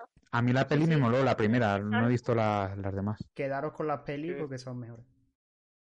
Las pelis son muy buenas y sobre todo la primera es cojonuda y me sorprende que algo tan maravilloso salga de un cómic tan malo, porque es que eso es malo. ¿Qué pa- ah, entonces, resumen de Millar, puede hacer cosas muy guays o puede hacer la mayor mierda del mundo. Es capaz de todo, lo que pasa que creo que sus obras también están muy ensuciadas por su imagen pública.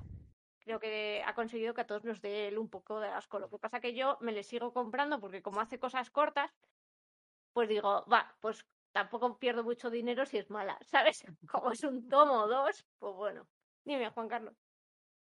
Que también eh, ha sabido rodearse de muy buenos dibujantes, o sea, tampoco es Sí. tonto. O sea, también eso, las dibujantes de los que se rodea cubren un poco sus, sus carencias como, como guionista, digamos. Sí, además la de Júpiter Legacy en parte está guay porque él guioniza, o sea, él hace el guion, pero, pero también está Quilly metido en la historia y eso lo pone, o sea, son co-creadores, ¿vale? Y eso se nota mucho en, en que le cubre la- un poco las deficiencias. Y a mí me pasa eso, que es que eh, hace poco me compré uno que no me he leído, creo que es Space Sí. Bandits, porque creo que el dibujante es El de Escalera, escalera, el de escalera, ¿no? El de Sí, escalera, de ¿no? Ciencia Oscura. Y claro, yo lo vi y dije, yo eso me lo llevo, me lo lleva por el dibujante. Dije, Milar, puede que esté bien o puede que esté mal. O sea, Pues sé iba que puede ser, es que va a ser como entretenido, ¿sabes? Pero no me lo he leído aún, pero me lo compré por el dibujante. Ah, pues es que te iba a preguntar precisamente por eso, porque Escalera me parece un dibujante flipante Flipante. y me llama, me llama, me llama mucho ese cómic, pero si todavía no te has leído, pues nada, ya No, lo no me lo he leído, pero por ejemplo cuando... el de, el de Crononautas, que está, el primero es con Murphy, también me lo compré por Murphy y la verdad es que el cómic lo disfruté. O sea que tiene una base que es entretenido el señor Miller. Sí, al fin, y sí, al, fin y al cabo no deja de ser un poco como sus pelis, ¿no? Un poco así taquillero, eh, Sí. artificio, fuegos artificiales. Blockbuster, ahí está, Blockbuster y además Blo- Blockbuster que funciona bien al fin y al cabo, ¿no? Es el de- Michael Bay de los, de los cómics. Sí, más o menos, sí, podría decirse que sí. Pero el Michael Bay con sentido, no como Michael Bay que se, cae, que se cae una mesa y explota. Ahí está. pues, Una cosa es un blockbuster, otra cosa es que el tío está todo el día explotando cosas. Hay una diferencia muy grande. Madre mía, Michael Bay. Pues nada, por ahí tenemos esas dos recomendaciones de. Bueno, ¿alguien tiene algo más que añadir o no? Vale, pues perfecto. Por ahí teníamos esas dos recomendaciones de nuestra Berta, eh, Jupiter Legacy y Hack. Eh, y el siguiente en traernos su mandanga va a ser el señor Martín, que nos trae mandanga con sabor eh, español, ¿no? Martín. Ay, Martín, perdón, me he equivocado. Martín a- Polito, me he equivocado, Polito. es que le echo de menos a Martín. Un beso, Martín. A Martín se le va a caer la lagrimita cuando escuche esta parte. Perdona, Polito, tú nos traes Black Mask y Iron Head, ¿no? Sí, bueno, yo no, no voy a hablar de Keith, lo siento, no está Martín, así que no, no puedo hablar de, de Keith. Pero sí, hoy os traigo Brotherhand Ironhead de David López. Aléjate un poquito Eh, del un micro. cómic. Ah, perdón. Eh, un cómic que originalmente ha salido en Panel Syndicate. Eh, ya sabéis, pues la esta plataforma de cómic digital que ha sacado pues el universo de David Montéis, eh, los de mm, Barrier y, y De Eye. Project Eye- Project Eye de, de. Eh, con Marcos Martín, si no me equivoco, sí, Marcos Martín. Entonces es una editorial que, bueno, que está sacando siempre proyectos muy interesantes y este de David López, pues no es la excepción. Además, justo el mes pasado, creo que fue, sacó el primer número del segundo volumen, que ya continúa la historia de este, de este primer volumen. Y bueno, en Black Hand Iron Head lo que tenemos es la historia de un mundo, digamos, podemos decir, futurista, en el que mm, tras muchas batallas, pues los héroes eh, han ganado hace tiempo y digamos que hay una fundación eh, que, es, que es un poco que la lleva el padre de nuestra protagonista, que es Alexia. Y bueno, es, digamos que este, este mm, hombre es un superhéroe retirado, pero que con esta fundación, digamos que controla un poco la ciudad y pone en orden eh, las calles de este mundo. Y bueno, eh, está previsto que Alexia, que es su hija, pues herede eh, la fundación, sea la nueva directora de la fundación, porque este ya está mayor y ya se quiere retirar. Eh, pero resulta que, pues, eh, de repente aparece en escena eh, otra chica que es Ironhead, que es la hija de la supervillana archienemiga del padre de Alexia. Entonces, claro, ahí va a haber una confrontación entre las dos chicas, además con un factor de relación entre ellas que no voy a revelar, porque está bien que, se, que lo descubráis cuando lo leáis. Y em, lo bueno de este cómic, sobre todo, es la interacción entre estas dos chicas, ¿no? Eh, porque tienen mucho, dan mucho juego, además empiezan odiándose y eh, poco a poco, a medida que va avanzando la historia, se empiezan a, a respetar, digamos. Eh, entonces, bueno, la verdad es que está muy chulo, sobre todo lo que le aporta, lo que he visto que le aporta David López a este TVO que sea diferente un poco de los típicos TVOs de superiores, es sobre todo la frescura, digamos, en el movimiento, porque David López se encarga de todo, dibuja, hace el guion, etcétera, salvo el color, que el color es de un momentito que lo mire, pues está bien reconocer a los coloristas. Eh, Nao Jun Kim, que no lo conozco, no la conozco, pero bueno, ahí está. Pero bueno, el dibujo de David López es espectacular, es muy, muy fresco. Y sobre todo lo que tiene también de guay este cómic es que mm, tiene un lenguaje, no sé cómo estará traducido, cómo lo habrán trasladado en, en inglés, pero en español tiene un lenguaje muy de la calle, muy español, muy de... Tiene expresiones que tú las lees y dices, esto es un tebeo hecho por un español. Entonces eso está muy guay porque muy pocas veces se ve, incluso los autores españoles cuando quieren hacer historias de superhéroes, siempre tienden a, adoptar un poco el- la forma de expresarse o la forma de hablar de los americanos y a veces queda bastante, eso queda bastante artificial, digamos, viniendo de, de un español. Entonces creo que aquí eh, utiliza expresiones muy castizas y eso también está muy chulo. Eh, la historia también está muy chula, te la ves enseguida, es muy dinámica. Y eh, las chicas molan un montón, como he dicho, tienen muchísimo carisma. Además, me gustan cómo están representadas, porque Alexia, por ejemplo, eh, no es la típica superheroína súper fuerte y súper delgada, o sea, está, está gorda y eso también no suele ser muy común, salvo el cómic este de Valiant, que no, Fate puede Fate. ser, eh, Fate. Eh, eh, también es una excepción, pero vamos, no se suelen ver ese tipo de superheroínas, digamos, que no cumplen la, los cánones de belleza, por así decirlo, y eso está muy bien. Y luego está eh, Ironhead, que es, eh, perdón, eh, que como su propio nombre indica, pues es una chica negra, que eso a, sobre todo a Fer, supongo que le habrá conquistado, si es que ha leído el cómic, que creo que sí lo has leído tú, ¿no, Fer?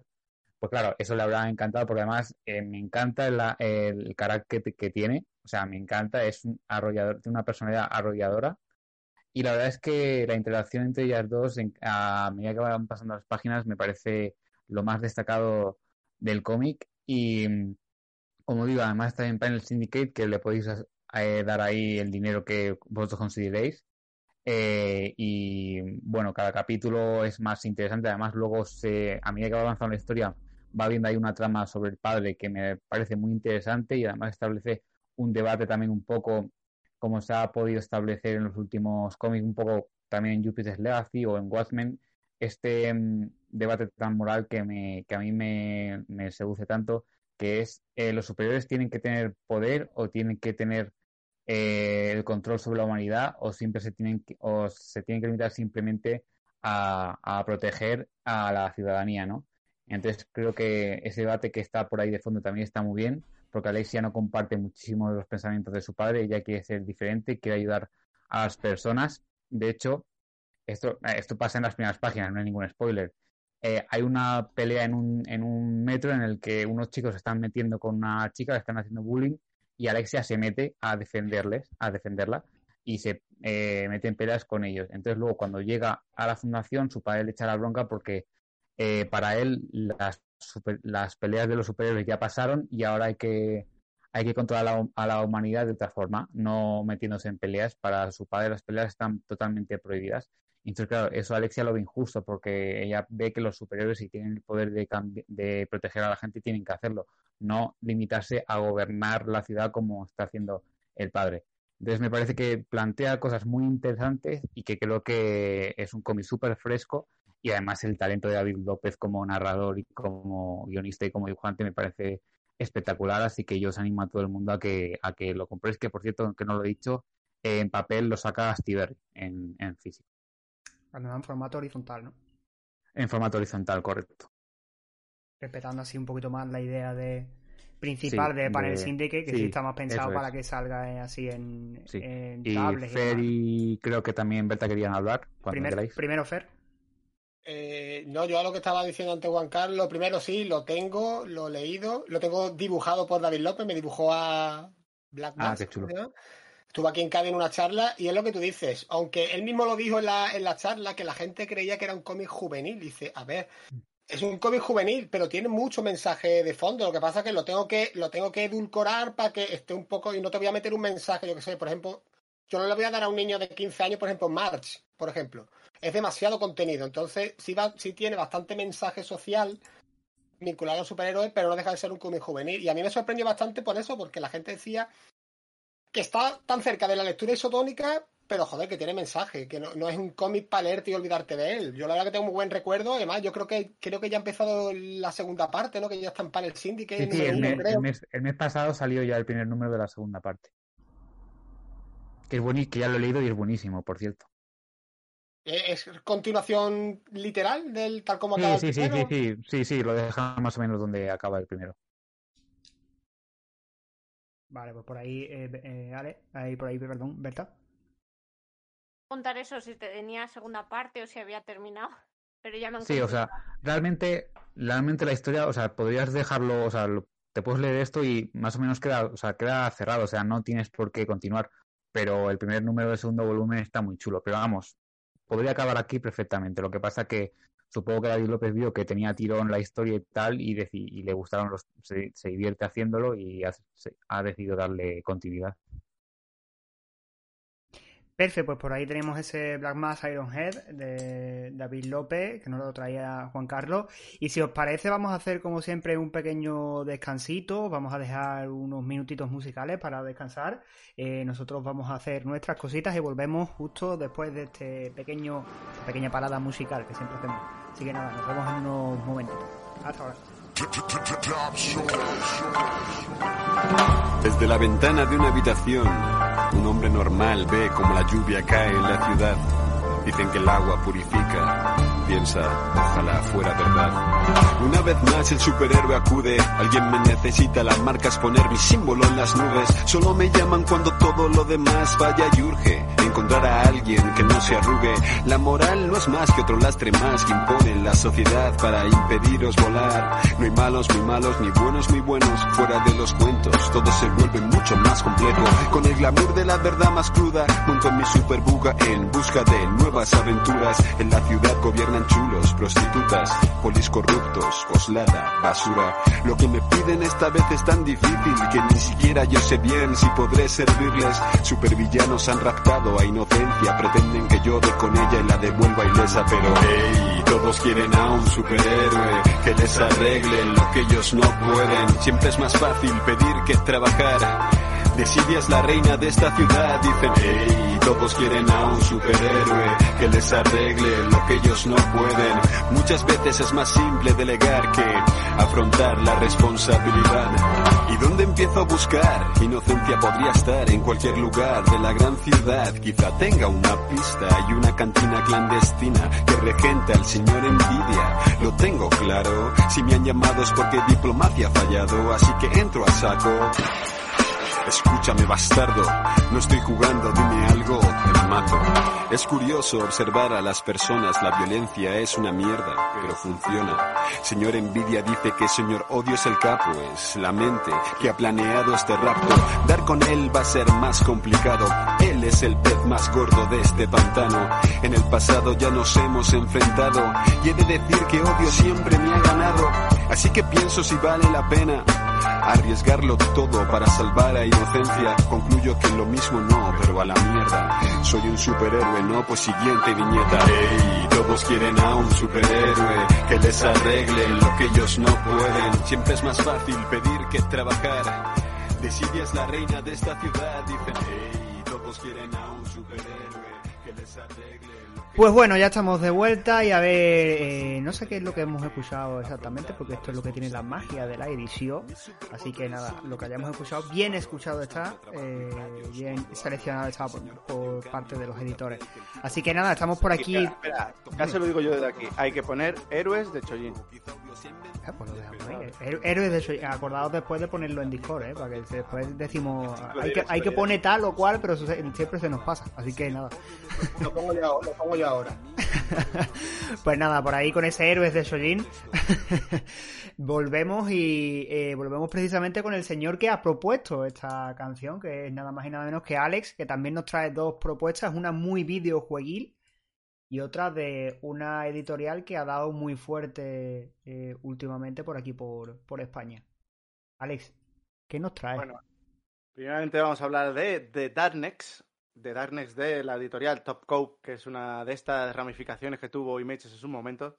De hecho, hace poco estaba hablando el propio Fer de, de estos tiempos de Image, en que, en que no sé qué le dio por Image por hacerte 100.000 ramas diferentes de, de- de una misma. ¿Y por qué empecé en The Darknex? Pues o- a ver, a ver, que tengo una... Que callar a tu móvil. ¿Qué si ha no? No, no, pero no se ha escuchado, no se ha escuchado. Menos mal. No puedo, sí. Es que me está dando el tiempo el móvil de, de Berta, ¿vale? Ah, vale. Eh, de Darknex, eh, ¿por qué empecé en, en este cómic? Pues mira, empecé, me lo empecé a leer con 12 años. Y he de reconocer que empecé, en vez de por Darkness, empecé por, por su prima hermana, que es eh, Witchblade. Eh, ¿Y por qué me llamó la Witchblade la atención? Pues lo diré seriamente. Tenía las, tenía las hormonas revolucionadas y era los tiempos noventeros en que las mujeres eran imposibles porque tenían más tetas que cabeza. Las cosas como son, no voy a reconocer, es así. Por eso fue mi acercamiento a, a Witchblade. Cuando empecé a, a leer Witchblade, obviamente no me di cuenta. Y... Pero había un personaje que, te- tenía con relación, que era este de Darknex, que, que me interesó. Y empecé a comprarlo quería salirme de, de Marvel y de DC y, vi la oportunidad perfecta.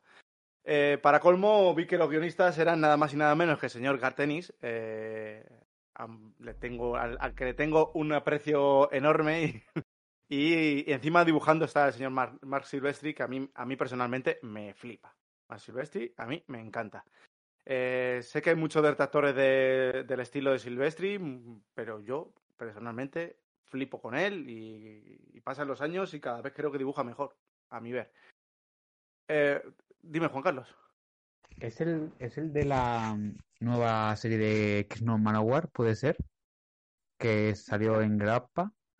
¿O no? Hostia, ¿O pues estoy equivocado? No, no, no, ¿qué dices? El, de, No, no. el Exo Manowar es. Eh, esa, ¿Era esa Rivik? No, Rivik no. No, eh, Rivik no. Joder, ¿cómo se llama? Llorelo, Llorelo. Toma Llorelo. Tú dices a Llorelo. De la última de grapa de Exo Manowar, que yo sepa, era Llorelo. Si no me equivoco. Pero es que había uno que el dibujo está muy bien, pero estaba muy oscuro y es el efecto que yo lo sacaba. Yo creo que era Silvestri. A lo mejor me estoy Tío, me, confundiendo, parece, ¿eh? me- me parece que te estás confundiendo, ¿eh? El de la última Vale, vale, no, puede es ser. Llorelo, que yo Vale, sepa. vale. Vale, vale, puede ser que me confunda, puede ser. Vale, vale, Bueno, continúa. ¿Qué es lo que más me enganchó de esta historia? Pues nada más y nada menos que nos cuenta la historia de, un chaval huérfano, el cual es salvado de, esta vida en un, en, un sitio para, en, una casa de acogida, por un jefe de la mafia italoamericana eh, que le pone bajo su tutela y lo convierte en un asesino despiadado de, de la mafia. Eh, este chaval crece, llamado Jackie Estacado, eh, crece siendo la mano derecha de, de este, de este mafioso y, no sé por qué Se está meando Berta, nombre. Se está descojonando el nombre. ¿Qué pasa con el nombre de Se Jackie está partiendo el culo. Así no hay quien haga una. Me la están boicoteando. Bueno, eh, este crece pues siendo el, eh, teniéndolo todo. Siendo un asesino de primera y además teniendo a todas las mujeres que quiere, siendo un, siendo un cabrón que te, que te cagas. Mm, vamos, sin, sin tener una pizca de corazón en su interior. ¿Qué pasa? Que a los 21 años, eh, estando en su casa, eh, cuando, se, cuando se llega a la mayoría de edad en verdad en Estados Unidos, eh, le aparece un poder llamado la oscuridad.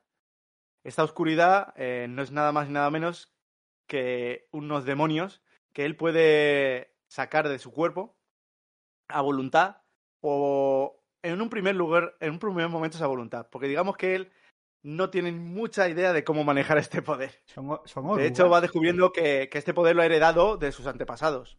Son, son Y estos antepasados podían llegar a, a manejar este poder a tantos niveles que se creaban arenes de mujeres demonias, eh, podían hacer, eh, hacer ejércitos y ejércitos de demonios, pero él lo único que consigue eh, crear son unos pequeños demonios cabrones que son muy divertidos y que no tienen nada más que ganas de comerse a la gente. Aparte, él es capaz de hacerse como una especie de, ar- de armadura. Es muy parecido a la estética, si os digo la verdad, a Spawn, lo que me llamó también la atención, porque estéticamente sabemos que Spawn es, eh, mola un montón. En este caso, eh, es muy parecido a la estética, pero, pero en vez de, de ponerte una capa que te cagas, una, una capa que mola un mogollón, como en el caso de Spawn, eh, del propio cuerpo de Jack Jack Estacado mm, salen espadas, eh, agu- ag- agujas, eh, todo lo más horripilante que te puedas imaginar. Lo que le convierte en aún un asesino todavía mucho más despiadado y mucho más bestia. Hasta tal punto que los siguientes asesinatos que hace eh, le llegan a hacer hasta a la mafia, a sus propios compañeros de la mafia, decirles, tío, ¿qué te está pasando? Que te estás volviendo todavía mucho más heavy. Eh, pero este poder conlleva una parte mala. Y es que no puede tener sexo. si tiene sexo, directamente morirá. Para un hombre que, que además ha sido un ligón. Muerte por Kiki, literal. Muerte por Kiki. Imaginaos lo que es para una persona, un, un ligón como ha sido Jackie Estacado durante todos estos años, en que las mujeres han estado como locas por él, no sé qué, y tal, el no poder volver a, a- a tener sexo y lo difícil que se lo ponen en estas situaciones. Eh, poco a poco se irá develando un poquito más de la historia de, de, de dónde viene esta oscuridad. Y no es nada más, nada menos que una especie de, de, de triunvirato de poderes. Eh, la oscuridad es como, la, como el reflejo del infierno en, en el mundo. Eh, luego está el Angelus, que sería como el malo de esta, de esta historia, que es una, una mujer que, bueno, os voy a enseñar la imagen para los que no vean, buscarlo en internet, pero el Angelus es una especie de ángel que maciza, efectivamente, y que aunque sea, aparte de que va rodeada siempre de ángeles que la ayudan, ángeles con lanzas y, que escupen fuego y que, bueno, son la hostia, visualmente molan un montón. Eh, a, pesar de ser eh, el reflejo del cielo en, la tierra, también son unos pedazos de hijos de puta que solo les, les interesa eh, lo suyo. Y entre medias está el Witchblade, el, el guante este de esta chica que maneja el guante, que sería así como la enviada para mantener el equilibrio entre ambos, entre ambos poderes. A través de ese triunvirato, eh, la historia se va desarrollando, pues eh, Jackie Estacado conoce a, a Sara Peccini, que se llama Sara, He de decir que Witchblade- eh, la chica que maneja Witchblade se llama Sara Peccini y es muy adecuado. El, el, apellido es muy adecuado para... Lo siguiente que va a ser, ¿pechitos más tetis o cómo va? Ah, no, yo os voy a sin- sincero. Sé que cuesta mucho quitar toda esta paja noventera que hay de por medio de mujeres imposibles, de nombres ridículos, pero dentro de, ese- de toda esa ridiculez hay una historia muy, muy, muy guapa y hay momentos muy chulos, porque gracias a Dios. Nunca mejor dicho, lo de paja noventera lo has clavado, nunca mejor dicho. Li- Literal. Porque además, eh, como está Garteni de por medios, vivirás escenas súper chungas de la mafia que me encantan. Hay momentos, pues, yo qué sé, eh, ves mm, quemar con un soplete en la mandíbula a un tío, ves cosas súper brutas, súper brutas que, que visualmente son la hostia dibujadas por Mark Silvestri. Eh, y la historia esta del triunvirato es muy chula, poco a poco se va desarrollando, se van metiendo otros elementos de por medio, pues hay un personaje que se llama María Magdalena, que es una, enviada por la iglesia para acabar también con, con la oscuridad. El personaje de María Magdalena mola un pasote, de hecho al principio salió como un personaje más y acabó teniendo su propia, su propia historia, su propio cómic. Eh, y os lo digo, os lo digo en serio, con el tiempo la historia se ha ido creciendo, el personaje ya que es destacado ha ido cogiendo, ha ido pasando de un bando a otro, porque es el típico personaje que no llega a ser malo del todo ni bueno del todo, es una especie de de ¿cómo se dice Sí, esto? Antihéroe, ¿no? antihéroe, correcto, esa es la palabra que estaba buscando, gracias Carlos, de antihéroe que, que va a caballo entre un lado otro y otro. Y entre medias vas teniendo también historias muy chulas. Tenemos un cruce de Predator, eh, Alien, Alien, Witchblade y Darknex, que es, es muy chulo, se llama Overkill, donde lo tengo, aquí. Overkill, os lo voy a enseñar. Ah, Overkill, que es, ya os digo, eh, cruza estos cuatro personajes de una forma curiosa. Eh, no es de lo mejor que tienen, la verdad. A mí personalmente no me gusta mucho. Tampoco soy muy fan de, de las obras de cómic de Predator y de Alien. Pero bueno, son cosas curiosas que para los amantes de, estos, de los otros personajes les puede, les puede molar. Lo único malo que tiene es que después de que lo cogía Gartenis, el guion pasó a manos de, de mi amado. Espera, sí, por favor, haz la música. Scott Lovedale. Llegó Scott Lovedale con a las ma- a- y, y tomó las riendas. Pensé que ibas bueno, a decir Warren Ellis. no, no, no, no, no, no, no. Si no, no tendría yo esto entre las manos. Eh, Scott Lothar cogió las riendas y bueno, no, no es tan bueno como lo que hacía Gardenis, pero tampoco lo, lo- perdió mucho el, el hilo.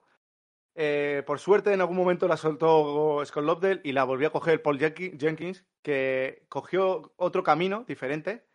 Eh, puso bajo la tutela ya que destacado un bebé, que está muy guay esa historia, está, mu- está muy chula. Pero por desgracia aquí en España, eh, llegado ese momento, las ventas en general de, de Image bajaron de una forma brutal y se cancelaron un montón, un montón de cómics. Dejó de hacer, dejó de, traer, bueno, no sé si es que Planeta perdió los derechos o no sé qué, qué pasó exactamente. Creo que fue más por eso, porque perdió los derechos Planeta. Y bajaron las ventas y se dejó de hacer. Es una pena porque yo sé que era eh, parte de la historia que ha seguido en Estados Unidos y me parecía muy buena. Y la verdad es que he perdido, la- a día de hoy he perdido, he perdido, el- eh, he perdido el seguimiento de este personaje. No sé, cómo, no sé cómo estará la pista ahora mismo en con este personaje en Estados Unidos, pero ojalá algún día lo traigan porque me Sí. pareció un personaje muy interesante, de verdad. Eh, no, yo, quería, yo quería preguntarte, partiendo de que las ediciones de Sabbath Dragon han sido de raras, eh, ¿cómo se editó aquí de Darkness? Porque yo recuerdo haber visto cómics, pero no sé. Darkness se, dic- se dictó por Planeta en, en grapas. Hasta el número, te lo digo, hasta el número 26 fue en grapas, ¿vale? Eh, luego- del- la- el subsello ese World Comics puede ser. Topcom, el sello de Topcom, Sí, pero en España Planeta tenía uno como una especie de grapas que eran de email que se- era World Comics. No sé si está por ahí. No. eso que te estoy diciendo, Image Vale. hizo varias ramificaciones. World Comics es una, Topcom es otra, eh, WS, eso, Planeta, perdón, pero bueno, es Image, Image también las tiene. Image, fue- Image fue la, eh, a ver, Planeta trajo Image y Image a su vez partió, partió, eh, partió su sello en varias ramificaciones. Si es que además, eh, si os veis algún documental de Image, os lo explican muy bien. Básicamente, esta principal, esta de Topcom, perdón, la llevaba Mark Silvestri. Era la- como la ramificación de Mark Silvestri. El señor Jin Lee tenía su propia ramificación, que era la de, W- creo que es el WS este que decías tú, si no me Wallstrom, equivoco. Eh, perdón, Wildstrom, correcto. Wildstrom. Wildstrom es la de, es la de Jin Lee. Eh, Rob Liefeld tenía la, la suya también propia. ¿Sabes? Se fueron partiendo, cada uno de los autores que formaron Image Comics hizo su, propio, su propia línea y su propio universo. Entonces está el universo Top Cone y los demás.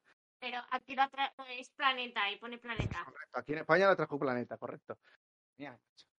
La voy a echar, me, me está, me, me está tirando abajo mi, mi Tu intervención, te la estás saboteando. intervención. O sea, lo estáis viendo. La venganza Y- del baño. Y, La venganza del baño.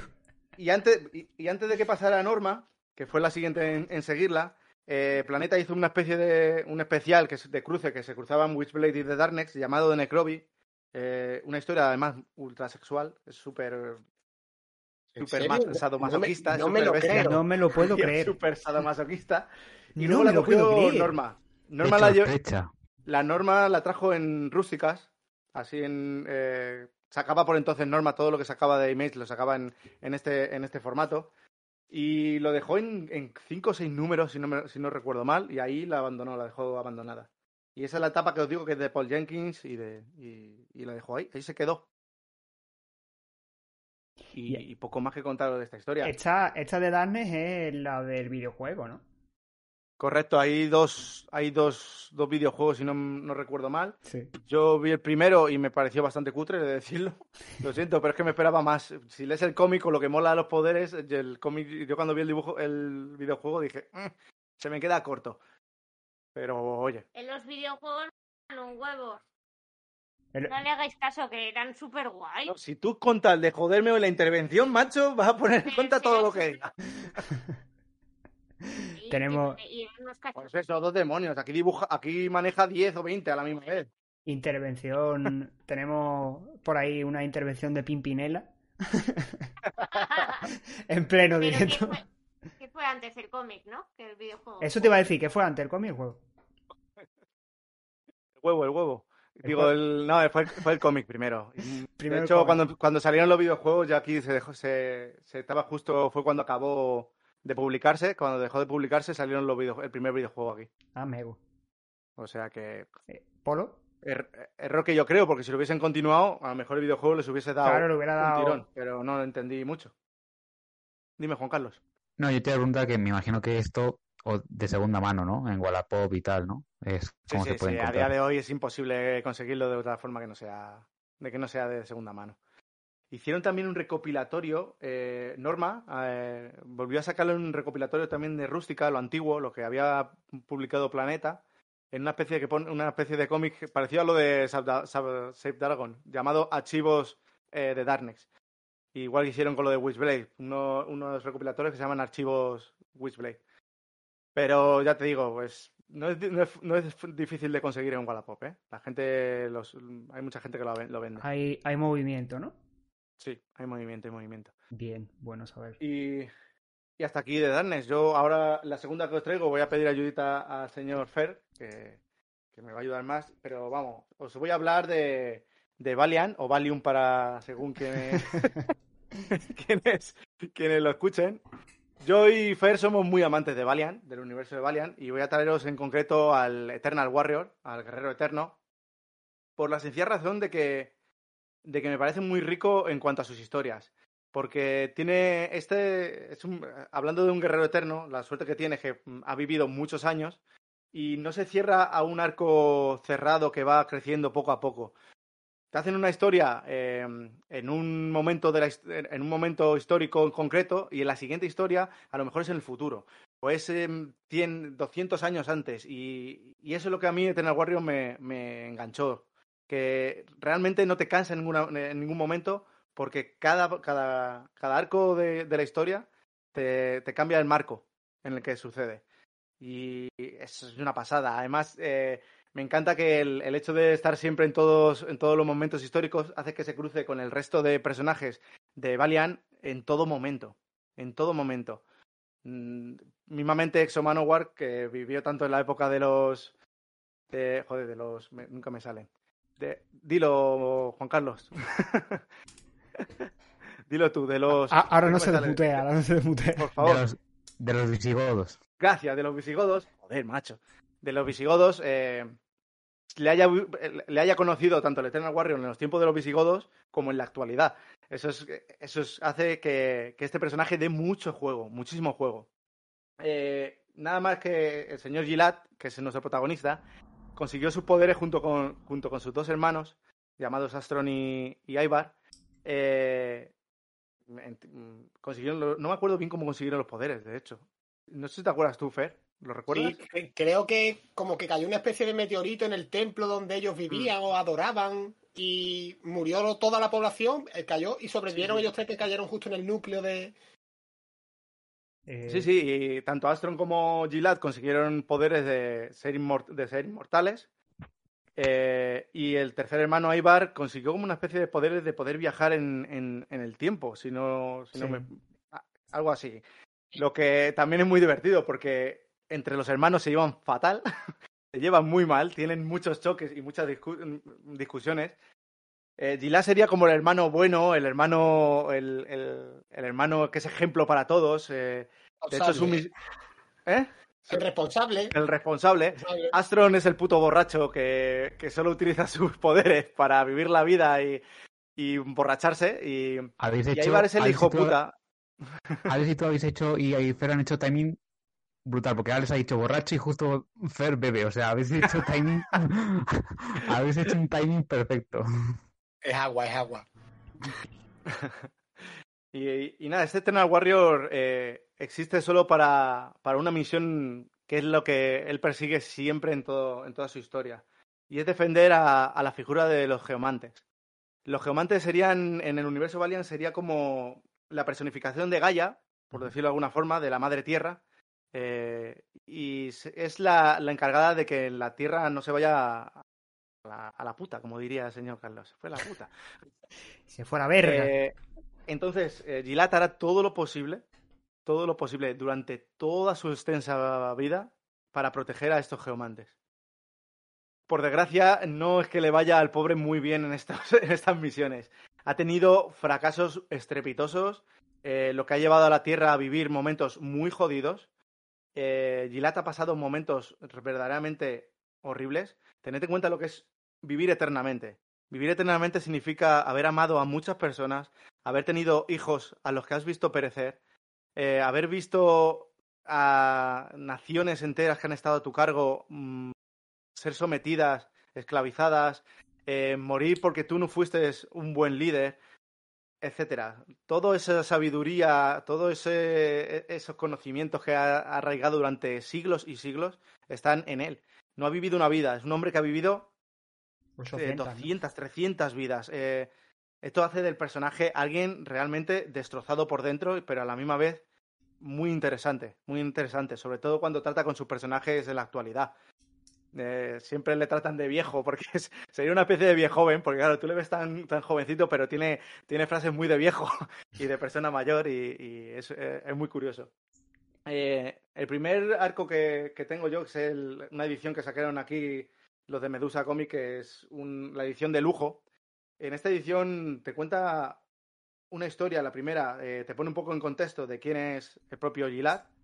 Y, y poco a poco te va saltando entre una historia del oeste, para que veáis cómo saltan las historias de este personaje, te lo, te lo pone en un marco del oeste, y en la última historia, que es la que más me gusta, te pone un Gilad en el futuro, en un futuro posaco- posapocalíptico. Y, y ver, este, eh, ver todos estos contextos diferentes a un personaje tan interesante, un personaje que además eh, tiene un marco así muy Conan, muy de, de arrancar cabeza, de, de- pegarse y tal, pero con este giro muy interesante de haber vivido tantos años, hacedme caso, es, es una pasada de historia. No sé si querías preguntar algo, Juan Carlos. Que estuviste ahí con la No, que iba a decir, sí, no, te, te- precisamente te iba a preguntar si ese, si el deluxe este de Variant contiene más o menos todo lo que se ha hecho de Eternal Warrior o hay alguna cosa más. Eh, creo que no contiene todo. Creo que todo, todo no, si no me equivoco. Eh, faltarían, si no me, si, si no me equivoco, creo que faltarían dos rústicas, porque la no llegó a salir nunca el, el tomo 2 de lujo, por el tema de que Medusa Sí, abandonó Ahí el universo. aban- abandonó todo el universo. Eh, sí que Aleta en su momento sacó, lo- sacó todo en rústica, toda esta etapa, y creo que otro, eh, se completaría esta, esta parte con dos tomos en rústica que existen, pero me parece que están imposibles de conseguir. Pero no queda súper colgado tampoco, ¿no? O sea, queda más o menos cerrado. A mí, como Sony, como lo bueno que tiene Eternal Warrior es lo que te he dicho, que son arcos tan cerrados, Claro, eh, sí. queda cerradito. No, te- no, no, no tienes esa necesidad de, uy, me falta esto.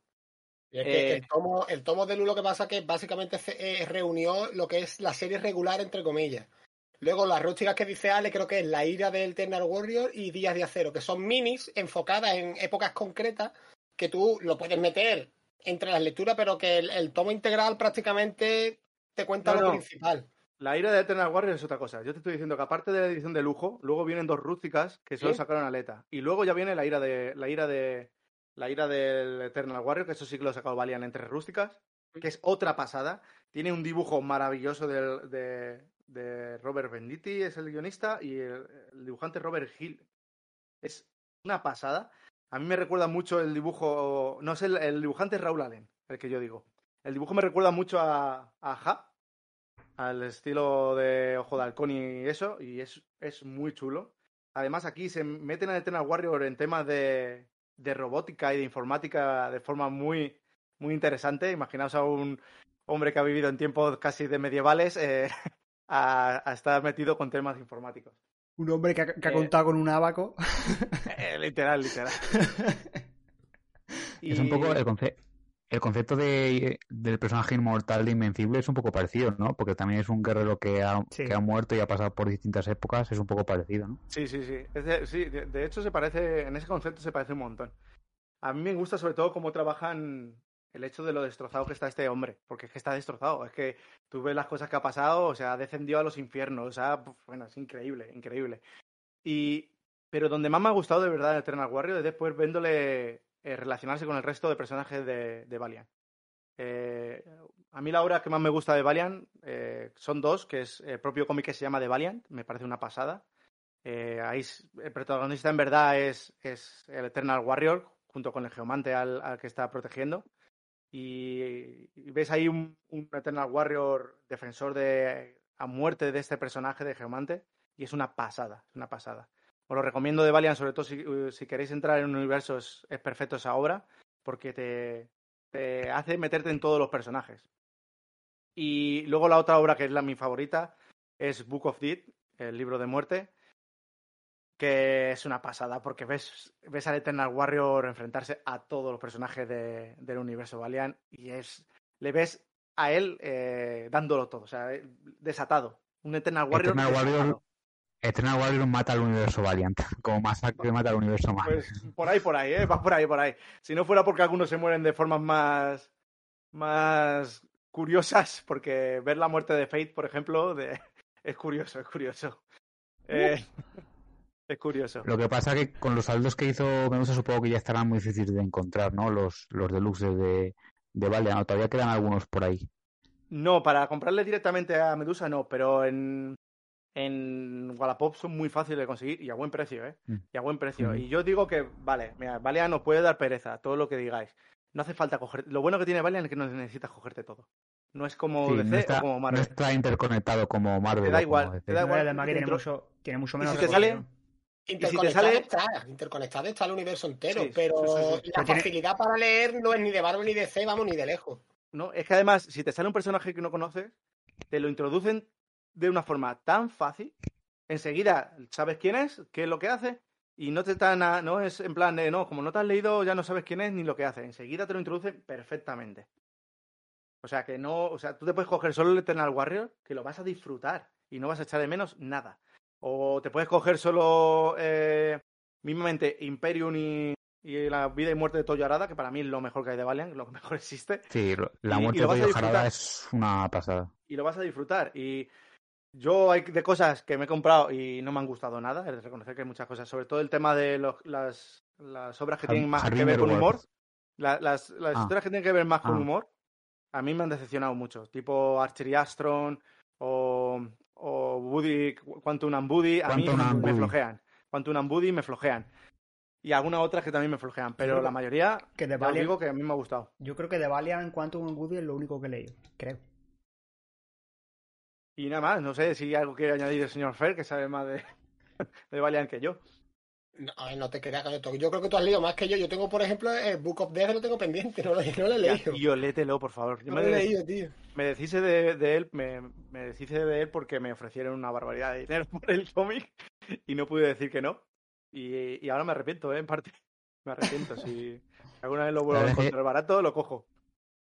Es una pena que Me- Medusa abandonase este universo porque a mí me parecía un universo muy interesante. No sé, no hay noticias de que nadie la vaya a retomar. Hydra o así no han dicho nada, tiene ¿no? De... no No tiene pinta. Y a mí me da mucha pena, lo digo en serio. Es un Sí, es una universo pena. muy interesante, de verdad. Muy El, interesante. el problema no es que en España ninguna editorial se decida, es que en Estados Unidos está languideciendo un poquito. Separaron todas las. Si ya de por sí la editorial no estaba bien, el, el tema este del, del coronavirus y tal, eh, casi se ha cargado la editorial y ahora están empezando a retomar un poco la, La las series. Porque, por ejemplo, Juan José Riz le habían dado Bloodshot, creo, y se paró. Se paró la serie, eh, cancelaron la de Doctora Mirage, que iba a ser una serie mm, regular y se quedó en cinco números.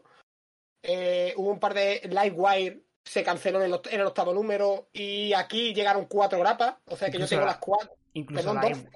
Lightwire creo que palmó antes de. O sea, palmó, cerraron la serie antes de que llegara incluso la, la pandemia, ¿no? Creo que O sí. pilló en plena pandemia. Yo, yo recuerdo de decir, eh, se ha cancelado Lightwire. En Estados Unidos no lo sé, pero aquí en España pilló con lo del cambio de Medusa. Entonces, eh, la serie aquí se quedó en grapa, a medias. A media o quedaban tres o cuatro grapas. Y yo la tengo ahí sin terminar y me las tendré que leer o en digital o pillarlas en inglés. Porque nadie las va a retomar, y menos en, en grapa.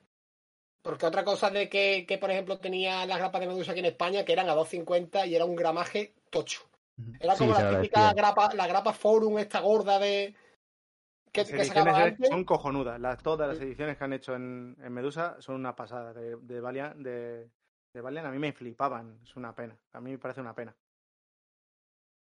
No, y además que lo que hablábamos es eso, que es un universo que eh, te permite bien el hecho de entrar como un nuevo lector porque mm, tiene muy poca continuidad. Es un universo muy nuevo, como quien dice, y prácticamente todo lo que te lee mm, está autocontenido, entre comillas, ¿no? Y si tienes que tirar un poquito para atrás, no hace falta que tires Sí. 60 Nah. años para atrás. Yo, por ejemplo, me leí La muerte, vida y muerte de Toyo Hara sin haberme leído Imperium y lo entendí todo Perfectamente, perfectamente. Y es un comicazo. Eh, la mayoría de Valiant funciona como cómic propio y como complemento. Tengo que decir, no es obligatorio leerte nada, pero si te lo lees, te, expande un poco. claro, te expande un poco. Porque yo de Imperium me dijeron que fue él el que me lo dijo. Con leerte el primero, tienes el complemento perfecto. Luego, si te lees los demás tomos, joder, pues mejor, te enteras más. Porque yo de Imperium pillé el primer tomo y no pillé los demás. Ya no los puedo conseguir, porque ahora el que no lo venda ahora a precio de oro tiene que buscar una ganga buena. Pues, claro, como se saldaron tanto, y, es eso, que cualquier serie te la puedes leer, sobre todo porque quitando el primer volumen, los primeros volúmenes de los cuatro o cinco personajes principales cuando se revitalizó la editorial en 2012, que los números, por ejemplo, Exo Manowar llegó al número 50. Ninguna serie a partir de ahí ha superado 20, 30 números, 15, son miniseries cortas. Y luego la numeración vuelve a empezar, pero no rebotean ni nada, es como una especie de continuación. Y claro, partiendo que son de 2012, ya son nueve años. Es, lo que tú dices, está el- bastante autocontenido. El, de hecho, el, el ejemplo más claro de, ese, de, de esa mecánica es el personaje de Bloodshot, ¿no? Está Bloodshot, Bloodshot eh, eh, está USA, ¿no? Era la siguiente, sí, la Reborn. Claro, el Usa, Reborn. Bloodshot, claro, Reborn, luego USA, y luego creo que está eh, eh, Rising Spirit. Rising Spirit. Y luego ya el 3000 cuando se va con Ray y todo el rollo que se Ese que momento, y el que, el que le, le seguía inmediatamente es el que se quedó parado, que era el de Juan José Rick. Que juraría que era Bloodshot, sí, porque yo lo tenía casi a palabra en la tienda. Porque es que Medusa anunció la grapa número uno. Sí, si tuviera que utilizar una palabra para definir las, las historias de Valiant es que son muy épicas. O sea, es todo como muy épico, muy, muy... Te mete esa tensión de, de hostia, hostia, cómo mola todo lo que está pasando, que, que- Te deja con la boca abierta en muchos momentos de decir, wow, cómo mola esto, cómo... Así También- que yo... también te digo- Dale una oportunidad a Valiant, por Dios. También te digo una cosa, que el más bueno o el más ejemplar de los tres hermanos se llama Guerrero Eterno. Tiene cojones. o sea, Sí, sí, sí, sí. uno se llama Antron, el otro Ivar Caminante del Tiempo. Y el que supuestamente es la buena persona se llama Guerrero Eterno.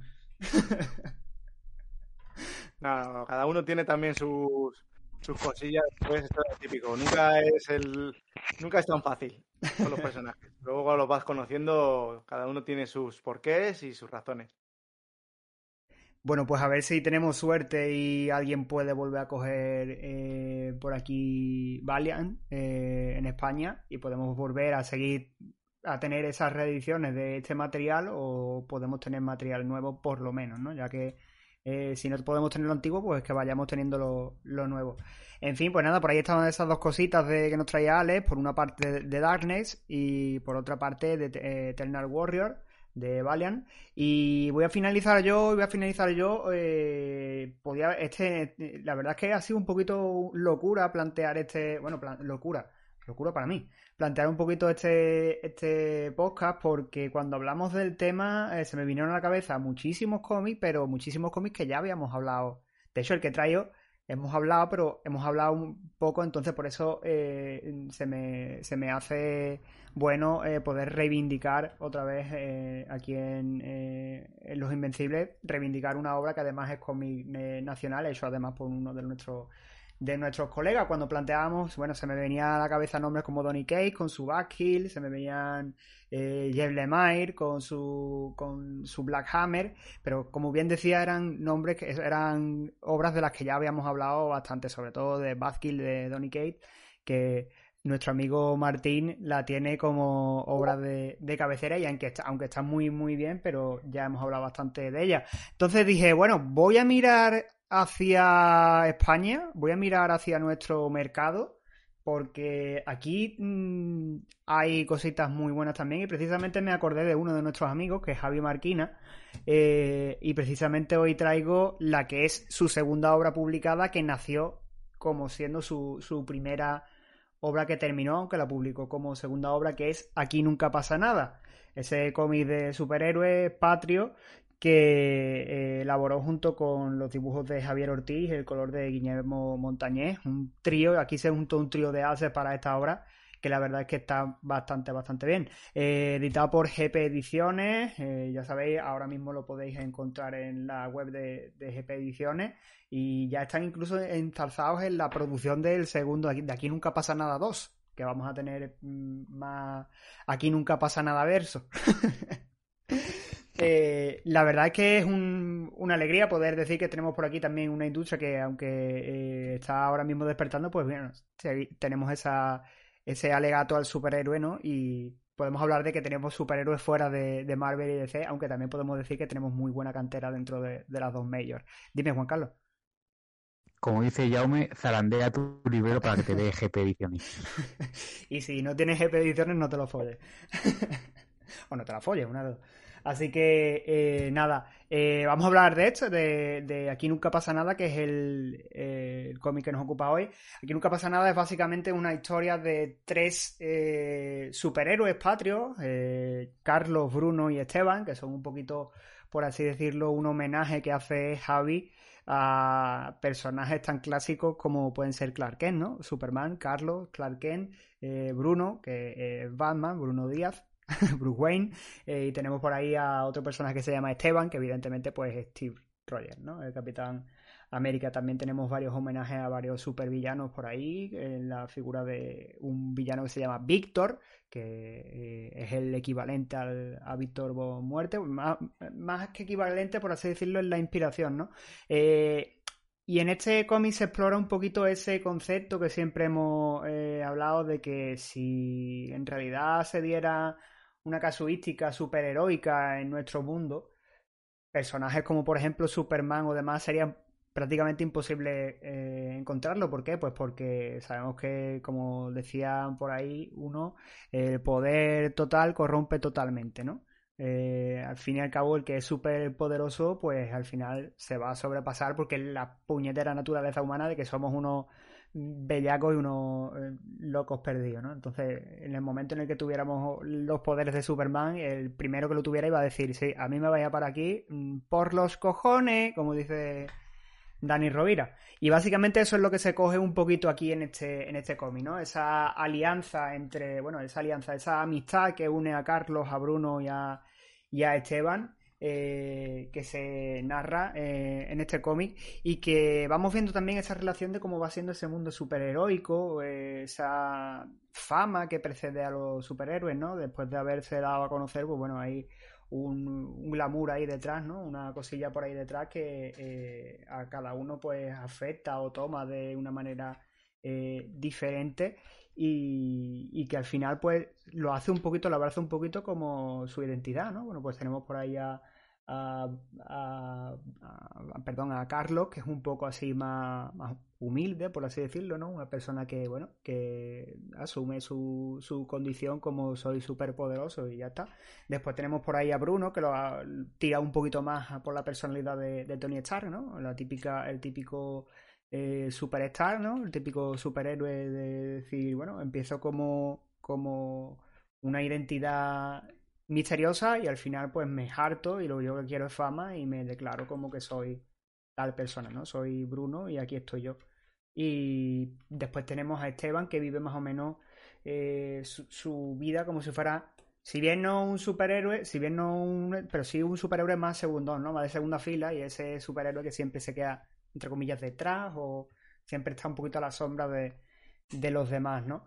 Y vemos pues como estos tres superhéroes eh, van viviendo su vida y se tienen que enfrentar a una nueva amenaza que aparece, que es la amenaza de este Víctor que, que habíamos, ¿no? Que este villano que aparece de nuevo y que parece que eh, les va a poner contra las cuerdas, pero en realidad lo que va a suponer es un, un día a día más, ¿no? Una, un- una muesca más, ¿no? En el revólver de estos tres eh, estos tres superhéroes y cómo, bueno, pues cómo es esa sociedad superheroica en España, precisamente, ¿no? Eh, una obra que, como ya decía antes, está guionizada por Javi Marquina eh, y en el dibujo encontramos a Javi Ortiz, que junto con Guillermo Montañez al color hacen una labor espectacular. A mí la verdad es que son dos, es un tándem que me encanta. Si el dibujo de, de Javi Ortiz me gusta, es que el color de Guillermo Montañez, o sea, son, por así decirlo, hacen la simbiosis perfecta. Y eh, no sé si a vosotros os pasa igual si, si lo- cuando lo habéis leído, pero a mí me recuerda un poco a, a Invencible. O sea, me recuerda un poquito a Ryan Otley eh, en el tema de, del color. Y la verdad es que le da una frescura y un- una solidez al cómic que la verdad es que es bastante buena. Dime, Juan Carlos. Que eh, yo estuve en la presentación de, de Aquí Nunca Pasa Nada que hicieron en Viñetas y es verdad que me acuerdo que el dibujante nos contaba que mucha gente le estaba diciendo que, que su dibujo le recordaba mucho a Ryan Otley, al de Invencible, y claro, él estaba pues flipado y súper encantado porque claro, joder, que te digan que tu dibujo eh, se parece al de Ryan Otley, pues joder, es como diciendo, ¡buah! Entonces sí, sí, o sea, no, es, no eres el primero al que le da esa sensación, mucha gente se lo ha, se lo ha comentado. Sí, porque al final le da esa. esa mm, es, es una, un trabajo muy bueno porque además le da a cada uno su personalidad, ¿no? Cada uno tiene su. se define muy bien nada más que solo con verlo, ¿no? Tú ves la figura de Carlos y dices tú, vale, este tío es el. Es el fortachón del grupo, es el Superman del grupo y es el tío que siempre está eh, pendiente, siempre tiene una mala cara, ¿no? Por así decirlo. Pero si se tiene que dar de hostia, pues se va, va a ser el primero en darse de hostia te lo dice solo con su mera presencia. De, Bruno, pues igual, es el típico chulo, además te lo pinta tú con sus gafas de, sol y es el típico chulo de- que, te va a vacilar la primera de cambio, ¿no? Porque sabe que puede vacilarte, ¿no? Porque sabe que tiene la, capacidad suficiente para poder vacilarte. Dime, eh, Juan Carlos, ¿tú has levantado la mano? Eh, sí, en concreto hay una doble página que es ellos bajando una escalera que me parece espectacular. Sí, es una, una de las una de las viñetas, creo que finales más o menos, puede ser. Y, y la verdad es que es un trabajo, se ve también que es uno de, que, es un trabajo primerizo, ¿no? Uno de los primeros trabajos de, Javier Ortiz como, eh, como persona que ha publicado y demás. Pero estoy seguro, completamente seguro de que cuando llegue la segunda parte vamos a tener por ahí un, un trío bastante a considerar, ¿no? No sé a vosotros cómo lo veis, pero yo ya tengo ganas porque además en esta segunda parte van a tirar, va a tirar Javi y va, y Javi, los dos Javis y Guillermo van a tirar de, de más mm, supuestos superhéroes que existen en el, en el universo, ¿no? Ya hemos visto por ahí unos pequeños teasers de algunos de los personajes que van a aparecer, así una, una suerte de Flash vamos a tener por ahí, van a aparecer nuevos, nuevos personajes y además, bueno, ese cliffhanger con el que acaba el cómic que eh, para mí es lo mejor, porque precisamente es, enlaza con el mismo título de cómic y que no, evidentemente nos vamos a decir para no reventar el, el cómic, pero la verdad es que eh, ir pensando sitios en los que nunca pasa nada. que a lo mejor lleváis una sorpresa. La verdad que una de las cosas que más que mejor hace Javier en ese cómic es que mantiene muy bien el equilibrio entre homenaje y parodia de los personajes. Porque lo mismo te.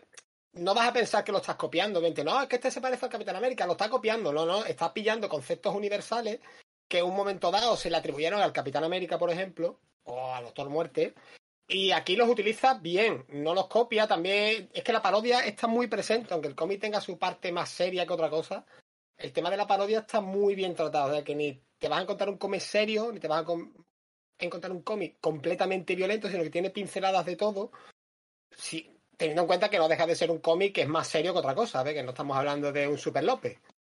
Claro, es que eh, tenemos esa, es lo que tú bien decías, ese equilibrio está ahí, por ejemplo, la, primera, la primera historia que se cuenta, que es la historia de Carlos, la, la historia se narra a través de las cuatro presentaciones de los cuatro personajes principales, de Carlos, de Bruno, Esteban y Víctor, eh, se va narrando poco a poco lo que va pasando en el futuro con lo que ha pasado previamente, ¿no? Con esta, eh, la historia de, de cada uno de los personajes. Por ejemplo, la primera historia que se cuenta es la de Carlos, que es precisamente ese homenaje a, a Clark Kent, ¿no? A Superman.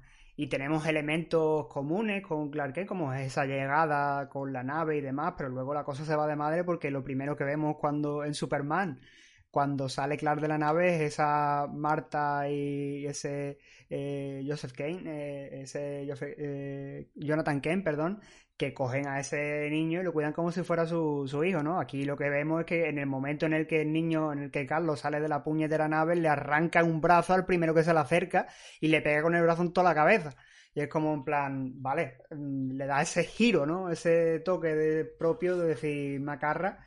Además que tengo aquí la, la viñeta que es que le arranca literalmente el brazo, y no solo el brazo, le arranca el brazo y la cabeza, o sea, del tirón. Así que como nada, la peli, pues, como la peli esta del... ¿Cómo se llama? Eh, la del Superman diabólico, el niño diabólico esta, sí, la eh, de... El hijo. Sí, Sí, el el hijo. Y, y la verdad es que es un es una, es una alegría poder decir que tenemos este tipo de, de cómic en España y que, bueno, que es colega también nuestro, es Javi, y que ya estamos esperando, Javi, ya estamos esperando el segundo, a ver cuándo te enrollas. Vamonazo. Dale candela ya. El segundo de aquí no pasa nada, el segundo de Abraxa, el Aquí primero de otro, nada. el primero, el primero de otro. Será, por, será por proyecto. Que por cierto, El Marquinaverso. Que por cierto, hablando de Marquina Verso, eh, habría que hablar con él para que nos presente el tema de, de Inuit, para poder ver cómo, cómo va a ir esa, Sí, que él mismo se ha ofrecido a ir por todos lados a dar la turra con Inuit, pues aquí Esa tiene su casa, como siempre. esa editorial que, que ahora mismo va a empezar a, a andar. Y nada, pues esa es mi obra de superhéroes fuera de Marvel y de DC que os he traído. Me he querido venir un poquito para España, recoger un poquito, barrer un poquito para casa. Y, y por aquí, yo creo que por aquí terminamos. No sé si alguno tiene más, algo más que añadir. Y si no, pues terminamos por aquí. Y pasamos, como siempre, a la sección de comentarios. Que hoy no está Martín, que es el que normalmente suele hacerla. Y se suele meter con, la, con las personas que nos escriben comentarios. Martín, te voy a coger te voy a matar. Eh, pero sí tenemos a Fer, que está pegándole un buche a la cerveza, se está preparando. eh, y mientras él se prepara, pues yo, yo voy a recordar que los comentarios, eh, como siempre, lo podéis dejar en nuestro perfil de Evox, nuestra, en este mismo programa, pues podéis dejar nuestros comentarios, nosotros los leeremos en la próxima, en el próximo episodio. O también podéis hacerlo a través de nuestras redes sociales, arroba invencibles-pod, tanto en Twitter como en Instagram eh, podéis encontrarnos y si bien pues también podéis mandarnos correos electrónicos a invencibles.podcast.gmail.com lo tenéis por ahí y podéis utilizarlo que es nuestro eh, correo electrónico Fer, ¿está listo? Pues vamos al lío. Vamos yo, allá. yo- yo aviso, Comentarios. yo, no me, yo no me meto con nadie, soy una persona, soy un señor mayor educado. Tú eres un, tú eres un ser, un ser de luz, Ahí está. Os puedo dejar ciego, pero no me meto con nadie. eres un Naru. A ver, a ver, un- le, le voy a tener que decir a, a Zuri que si quiere comentar, que se meta a prisa, que aquí no tengo ninguno suyo. Esto es como, dejar, esto es como dejarme cojo. A ver, a mí me falta algo ya. Zuri, estás en el descuento. Pero bueno, para compensar, tenemos tres de la misma persona. Ole. Joder, que no falta de una, tres. A ver, empezamos por David Domingo, ¿Sí? que, a ver, espérate, que los tengo en orden, los voy a leer en orden de aparición. A ver, aquí. A ver, el primero es de David Domingo, que dice, buen repasillo, aprovechad los que no seáis padres mientras no lo sois para leer cómics o ver pelis o series donde mueran niños. Os puedo asegurar luego que muy probablemente no seréis capaces. Eh, yo no tengo hijos, yo solo tengo sobrinos y a mí me gusta ver niños muertos. Bueno, dice, bueno, dicen que, que, quien, que a quien Dios no le da hijo, el diablo le da sobrino, ¿no? Entonces tú más o menos vas por ahí. A ver, a ver, lo puedo le puedo entender, pero a mí todavía joder, me toca la patata, coño, porque soy un ser humano, pero me meto en el contexto de, a ver, es mentira, que mueran, que de sangre, pero que es mentira. Pero que, hombre, que lo puedo entender, lo puedo entender porque, joder, jodido de... No, yo me, yo me, o sea, me, me puedo identificar más o menos con David por, eh, y además se me viene a la cabeza la- esa de esto que, que esa anécdota que contaba eh, este, el, eh, el- ay, ¿cómo se llamaban los dos hermanos de los que hacían de Freddy y George Weasley? Eh, de esto, los dos gemelos, no me acuerdo cómo se llamaban los dos muchachos. Ah, no sé, no me acuerdo. Weasley. sí, esos. ¿Qué? Los gemelos Weasley. Sí, los gemelos Weasley, Weasley. pero no me acuerdo cómo se llamaba, cómo era el apellido, pero bueno, en fin, eh, que decían que cuando rodaban El apellido Weasley es el nombre. Cuando, no, Freddy y George son los dos hermanos, pero que no me acuerdo del, del apellido en la vida real. ¿no? Ah, vale, vale, vale. ¿Y a- ¿Y a quién le importa? O sea, A mí, a mí me importa que no me acuerdo. De esos dos que son terciarios en la peli de Harry Potter. Vamos a ver. Pues bueno, básicamente, básicamente Eh. decía, básicamente decía que cuando eh, estaban grabando las escenas en la que, en la que uno de los dos moría, que se, se el nota se, se le dio un ataque de ansiedad porque estaba, mientras estaba rodando, porque era en plan de hostia, estoy rodando la muerte de mi hermano, ¿sabes? Y se puso en la misma situación del colega, así que si eso te pasa con un hermano, que no te puede pasar con un hijo. A ver, eso da yuyu, a ver, una cosa es que lo estás leyendo en un cómic, es un dibujo, pero, joder, sí, vale, lo puedo entender. Que mueran niños, pero en los cómics. Uy, Fer, ahí, ahí. Ale, me has dado un susto ahí tan verde y acercado a la... Acojonante. A ver. segundo comentario también de David Domingo. Yo creo que, yo creo que va comentando según nos va escuchando, entonces claro, cuando le interesa algo, pues lo suelta, me parece bastante Yo creo que sí, que es de, La verdad que de sí. los que comenta, sí. A ver, dice, me ha hecho gracia cuando hablabais del manga arte, creo que es del Cabro Frank, eh, lo que Sí. habéis comentado de los estereotipos de los españoles cuando hablan de nosotros los estadounidenses o los japoneses.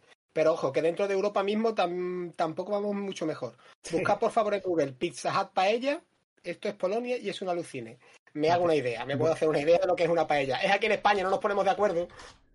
Pizza paella. Hostia, ¿qué coño es esto, Dios mío? A ver, describo la imagen, ¿vale? Eh, aparece un anuncio, una valla publicitaria de Pizza Hut, evidentemente, que pone un 14 gigante y ahora pone una, pa- una pizza de paella y la está anunciando un torero en una, en una plaza de toros. What the fuck. O sea, es el, el rizar el rizo del tópico. Y además, yo la, la pa- además la, pa- la- la paella tiene aceituna. Tiene no- O sea, no ya en el debate de la- lo que es una paella, porque no Ya no el hecho de- mal, ¿eh? el hecho de que Arroz tenga con cosas. Sí. el hecho de que tenga madre mía, el hecho de que tenga de una pizza con paella ya me rompe el cerebro, ¿no? Pero una pizza con paella y aceitunas en el centro. Y que la anuncie un torero, vamos. En fin. Ay, el ser humano nunca dejará de sorprendernos. Yo la probaría, solo por curiosidad. ¿Y sobrevivirás? Piénsatelo. ¿Merece la, merece la pena volver al baño? ¿A que no? Ya no lo sé. Ya lo, ha- ya ha- ya has experimentado. Yo creo que eso es lo que se ha No, a ver, Lo que no me eso, yo creo que ha sido eso, la paella de pizza. O la pizza de paella. Por el bien de Berta, no pruebes la pizza. No, No, por déjalo. favor. No. A ver, tercer comentario de Alberto O'Feishen, que creo que es la primera vez que nos comenta. Sí, porque no Yo- me el experto Martín en que lee los comentarios. A ver, ahora que, me- ahora que vais a tener web en la que hacéis reseñas y análisis de cómics, ¿por qué no las juntáis en esas obras en Wacom? Muchas no tienen reseñas y siempre es útil, pero tampoco se va, sé cómo va eso. Si hay que pagar para asociar reseñas en esa app o cómo funciona. El programa de lujo, después de años esquivándolo, fuisteis vosotros los que me hicisteis que me compre y me enganche enormemente a Predicador. Ahí el mérito para, para Berta. Así que os lo debo, seguid así, sois geniales. Berta trayendo al, al Reddit. Muchas gracias por ese comentario. Eh, Berta Joder, trayendo a la no. gente al Reddit. Al Reddit. Le- eh, y eso sí, bueno, lo podemos mirar porque yo realmente no sé cómo va lo de Joaquín, lo de poner los enlaces, así que no tengo ni idea. ya te lo tengo que agradecer porque yo ya me he puesto en contacto con lo de Wacom para ver cómo se hace. A ver si me contestan. Mandé un mail y ahí te vamos a hacer caso. Es muy buena idea, las cosas como son, así que muchas gracias. Sí, sí, no, sí, porque yo, es que si, Yo- digo, si digo la verdad, no tenía ni puñetera idea que eso se podía hacer. O sea, sabía que se escribe la reseña y demás, pero no sabía que tú podías enlazar la reseña de una Claro, web yo, como o la sea- nuestra, que por cierto, Mm. visitad www.losinvenciblespodcast.com que es nuestra web y vais a encontrar reseñitas frescas y escritas por todos estos ebrios patanes del jurado que os están eh, Está mal que lo diga porque no- usuario es- la web- su reseña de cada cómic, pero no sabía que se podía enlazar Está mal, reseña. está mal que lo diga porque es la web que escribo, en la que escribo yo y la de mis amigos, pero en serio, ¿crees que las, las reseñas son la puta hostia, tío? Es que son la puta hostia. Es que cada vez que leo una me flipa. Fuera de coña. Ah, y he de decir que si hemos conseguido que alguien lea Predicador, yo ya me puedo dar por contento en el mundo podcasting para toda la vida. Ya podemos cerrar el chiringuito. Aparte que en la página web también tenemos enlaces al programa, que no es solo reseña, que Esto es, programa esto, es como, esto es como la pescadilla que se muerde la cola. O sea, eh, si escucháis el programa, sabéis que existe la web, pero si, si, si existe la web y veis la web, sabéis que existe el programa y es como... Está todo pensado. Esto es como la retroalimentación, esto es, La web de Rodinger. esto es SEO puro. la web de Rodinger. A ver, cuarto comentario, es el tercero de David Domingo. Y a ver, eh, divertidas hipótesis sobre el anónimo que os apoya. Uh, este es el mensaje, espérate. espérate. Me, voy a poner, me voy a poner bien, me voy a poner bien. Coño, a ver. Este es nuestro. Joder, no me acuerdo el de Solo hablamos de historieta, el de. el el- este es nuestro picaraza. Picaraza. Esto ya es el metacomentario. Sobre el anónimo, el anónimo que os apoya, pero me temo que puedo ser yo, ya que entré como anónimo en algún momento. No apoyo para que no os metáis conmigo, ni para que me deis la razón cuando pongo comentarios. Eso vaya por delante. Obviamente apoyo porque me hacéis gracia y me gusta el podcast. Aprovecho para animar a otros a que se animen y apoyen. Es muy poco, pero si apoyásemos 100, ya os daría para unas birras por lo menos.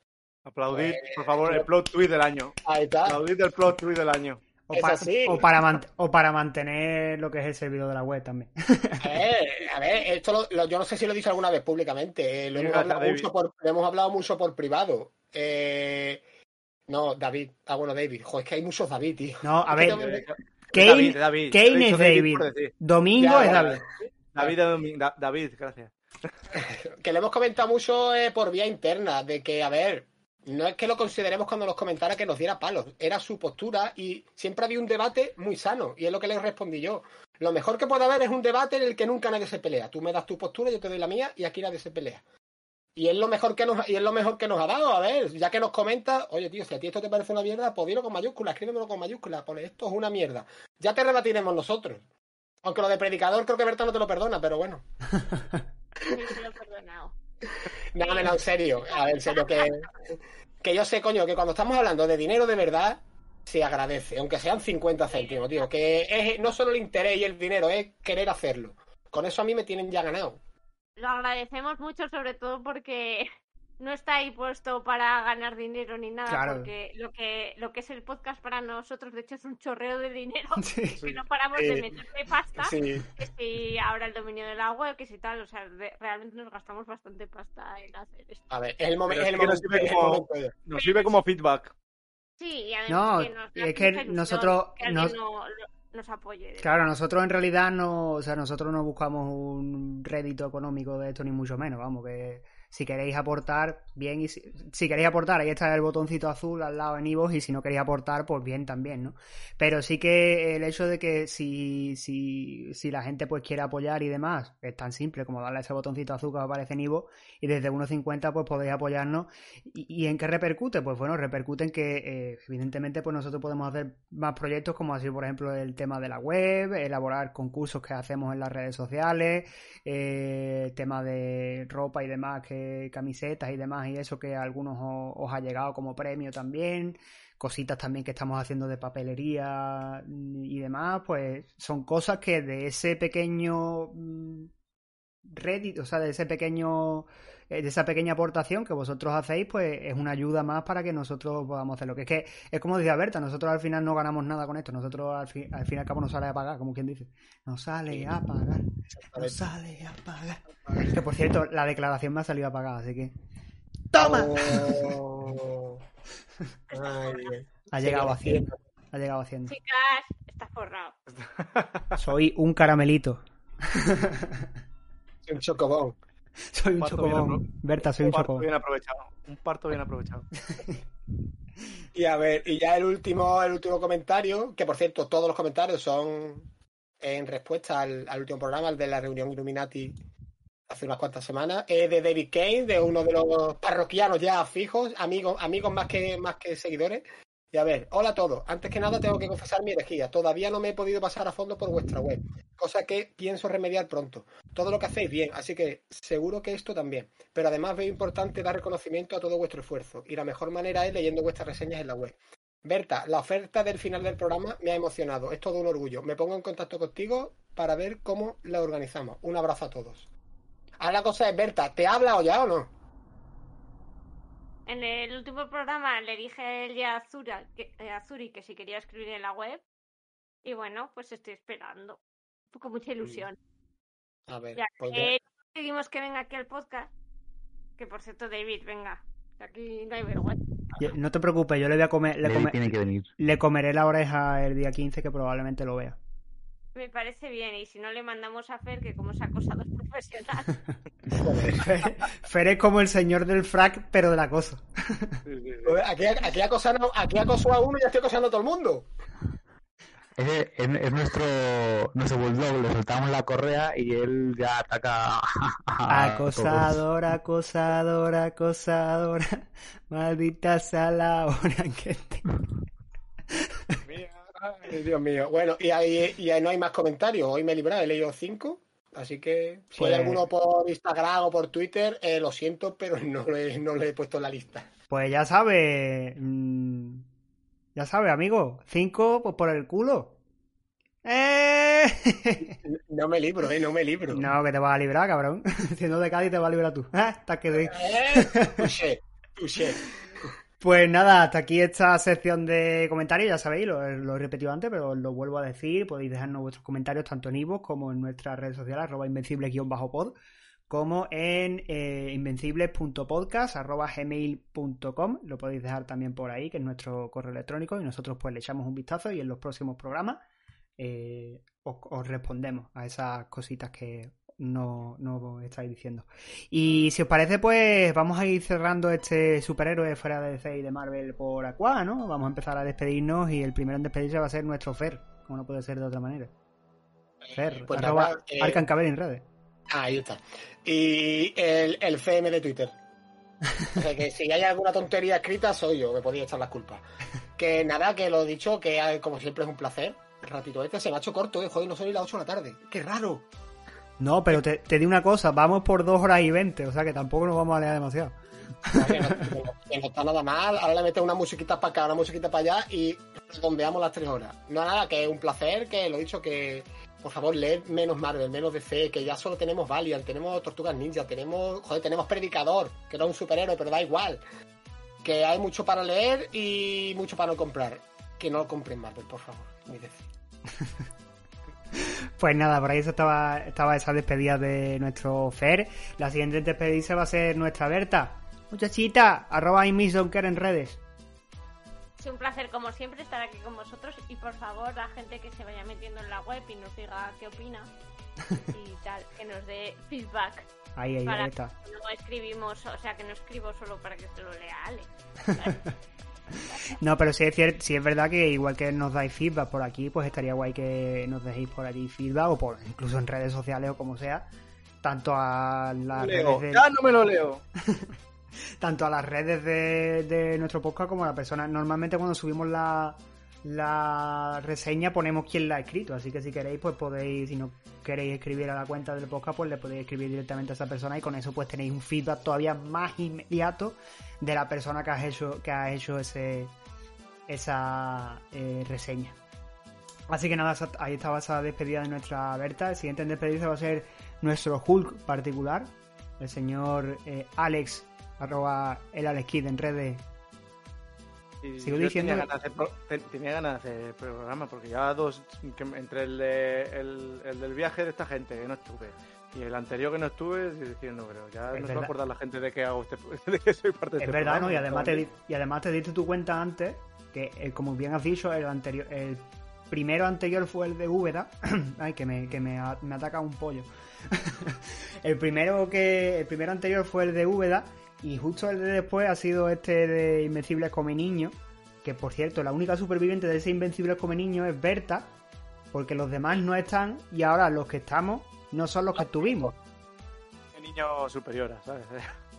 Se los ha comido a todos. Ha la que comía a los niños de verdad. Me Al final se los ha comido. Al final se, se ha comido a todos los demás. Así que Mira. nada, dime. Que, que nada, que he echado de menos a Mark y a, y, a- y al señor Frank, que no han estado esta vez, y a Fede, y a Adri. y a Rao. y- La barba de Fede. Sí, He hecho mucho de menos la barba de Fede. Y a una barba también que- recortada con estos adefesios de barba que hay hoy aquí. que les mando un abrazo, y ya está. Y que eso, que leéis las reseñas de la web, que molan un huevo.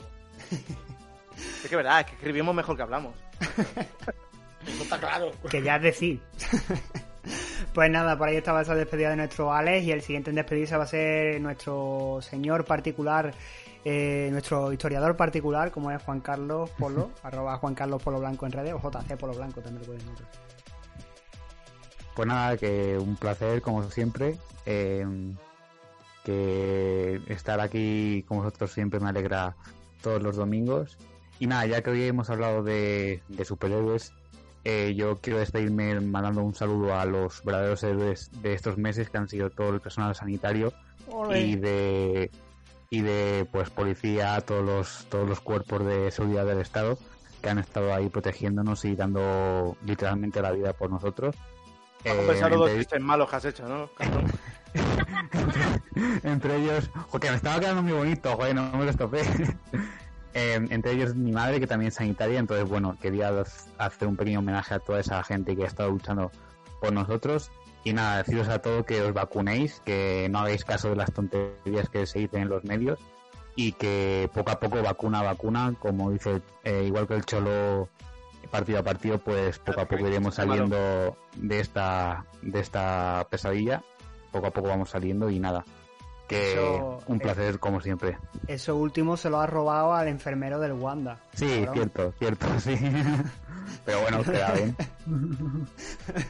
Que por cierto, si no habéis visto el vídeo, echadle un vistazo porque la verdad es que no tiene desperdicio ninguno y es un resumen Sí. absoluto. Yo, yo solo le añadiría que dejásemos de ser tan gilipollas, por favor, que dejásemos de ser tan tontos Sí. y de no hacerle caso ni a las autoridades ni nada de esto. Está apareciendo ahora insurrección en las comunidades, pero ¿qué coño estamos haciendo? Dios mío, en el final ya, en el tiempo de descuento la vamos a cagar, pero en fin, somos españoles, ¿qué vamos a hacer? Así que nada, por ahí tenemos esa despedida de nuestro eh, señor de las Caligae. Eh, yo te dejo un apunte, Juan Carlos. No se han hecho todavía superhéroes con Caligae. Ahí lo dejo. Pues sí. Eh, Así que nada. Bueno, Así le cae una Brita- lagrimita. Britannia, Bri- Britannia de Valiant, bueno, no es un superhéroe, No, pero bueno, ahí no es un superhéroe. mezclado con ciencia Eh, ficción y tal, Es pero un, bueno. es un detective, no es un superhéroe. Sí, sí, sí. Sí, sí. la- Es un sí. John Constantine a la, a la John Constantine con Caligaes. Y Wonder Woman de vez en cuando lleva Caligaes también, ¿eh? El la- único superhéroe Sí. que, ha llegado, que ha llevado Caligae a día de hoy se llama Jesus Christer. ¿Cómo Así se que... nota, macho, el monaguillo? Si es que... No, tío, no, no. Así que, eh, nada, por ahí tenemos esa despedida de Juan Carlos y bueno, el último en despedirse, el burro, como siempre. Eh, Carlos Núñez, ha sido un placer haber estado aquí con, con todos vosotros. También mandarle un saludo a los que no han podido estar por aquí con nosotros hoy, a Martín, a, a Marc, a Javi Rao también, que no ha estado con nosotros, a, nuestro Fede, nuestro señor Barba Sexy, a mi Frank también, que lo he hecho, que por cierto, Frank, un beso, gracias por dedicarme el programa de la semana pasada. Así que eh, nada, mis redes ya sabéis, como siempre, eh, arroba nerdcode en YouTube y nerdcodetw en Twitch. Eh, así que nada, con esta despedida eh, volvemos a despedirnos y ya sabéis, nos vemos la próxima semana. Bueno, la próxima semana volvemos a despedirnos. O sea, acabo de hacer. Creo que no has dicho que no vamos a despedir, ¿eh? He rizado, he rizado el rizo. Eh, en fin, arranco la moto y nos despedimos para vernos en el próximo episodio de Los Invencibles Podcast. Un saludito, hasta luego. Pero ya nos hemos despedido. Venga. Ahora nos estamos despidiendo. Hasta luego. Yo- Vale.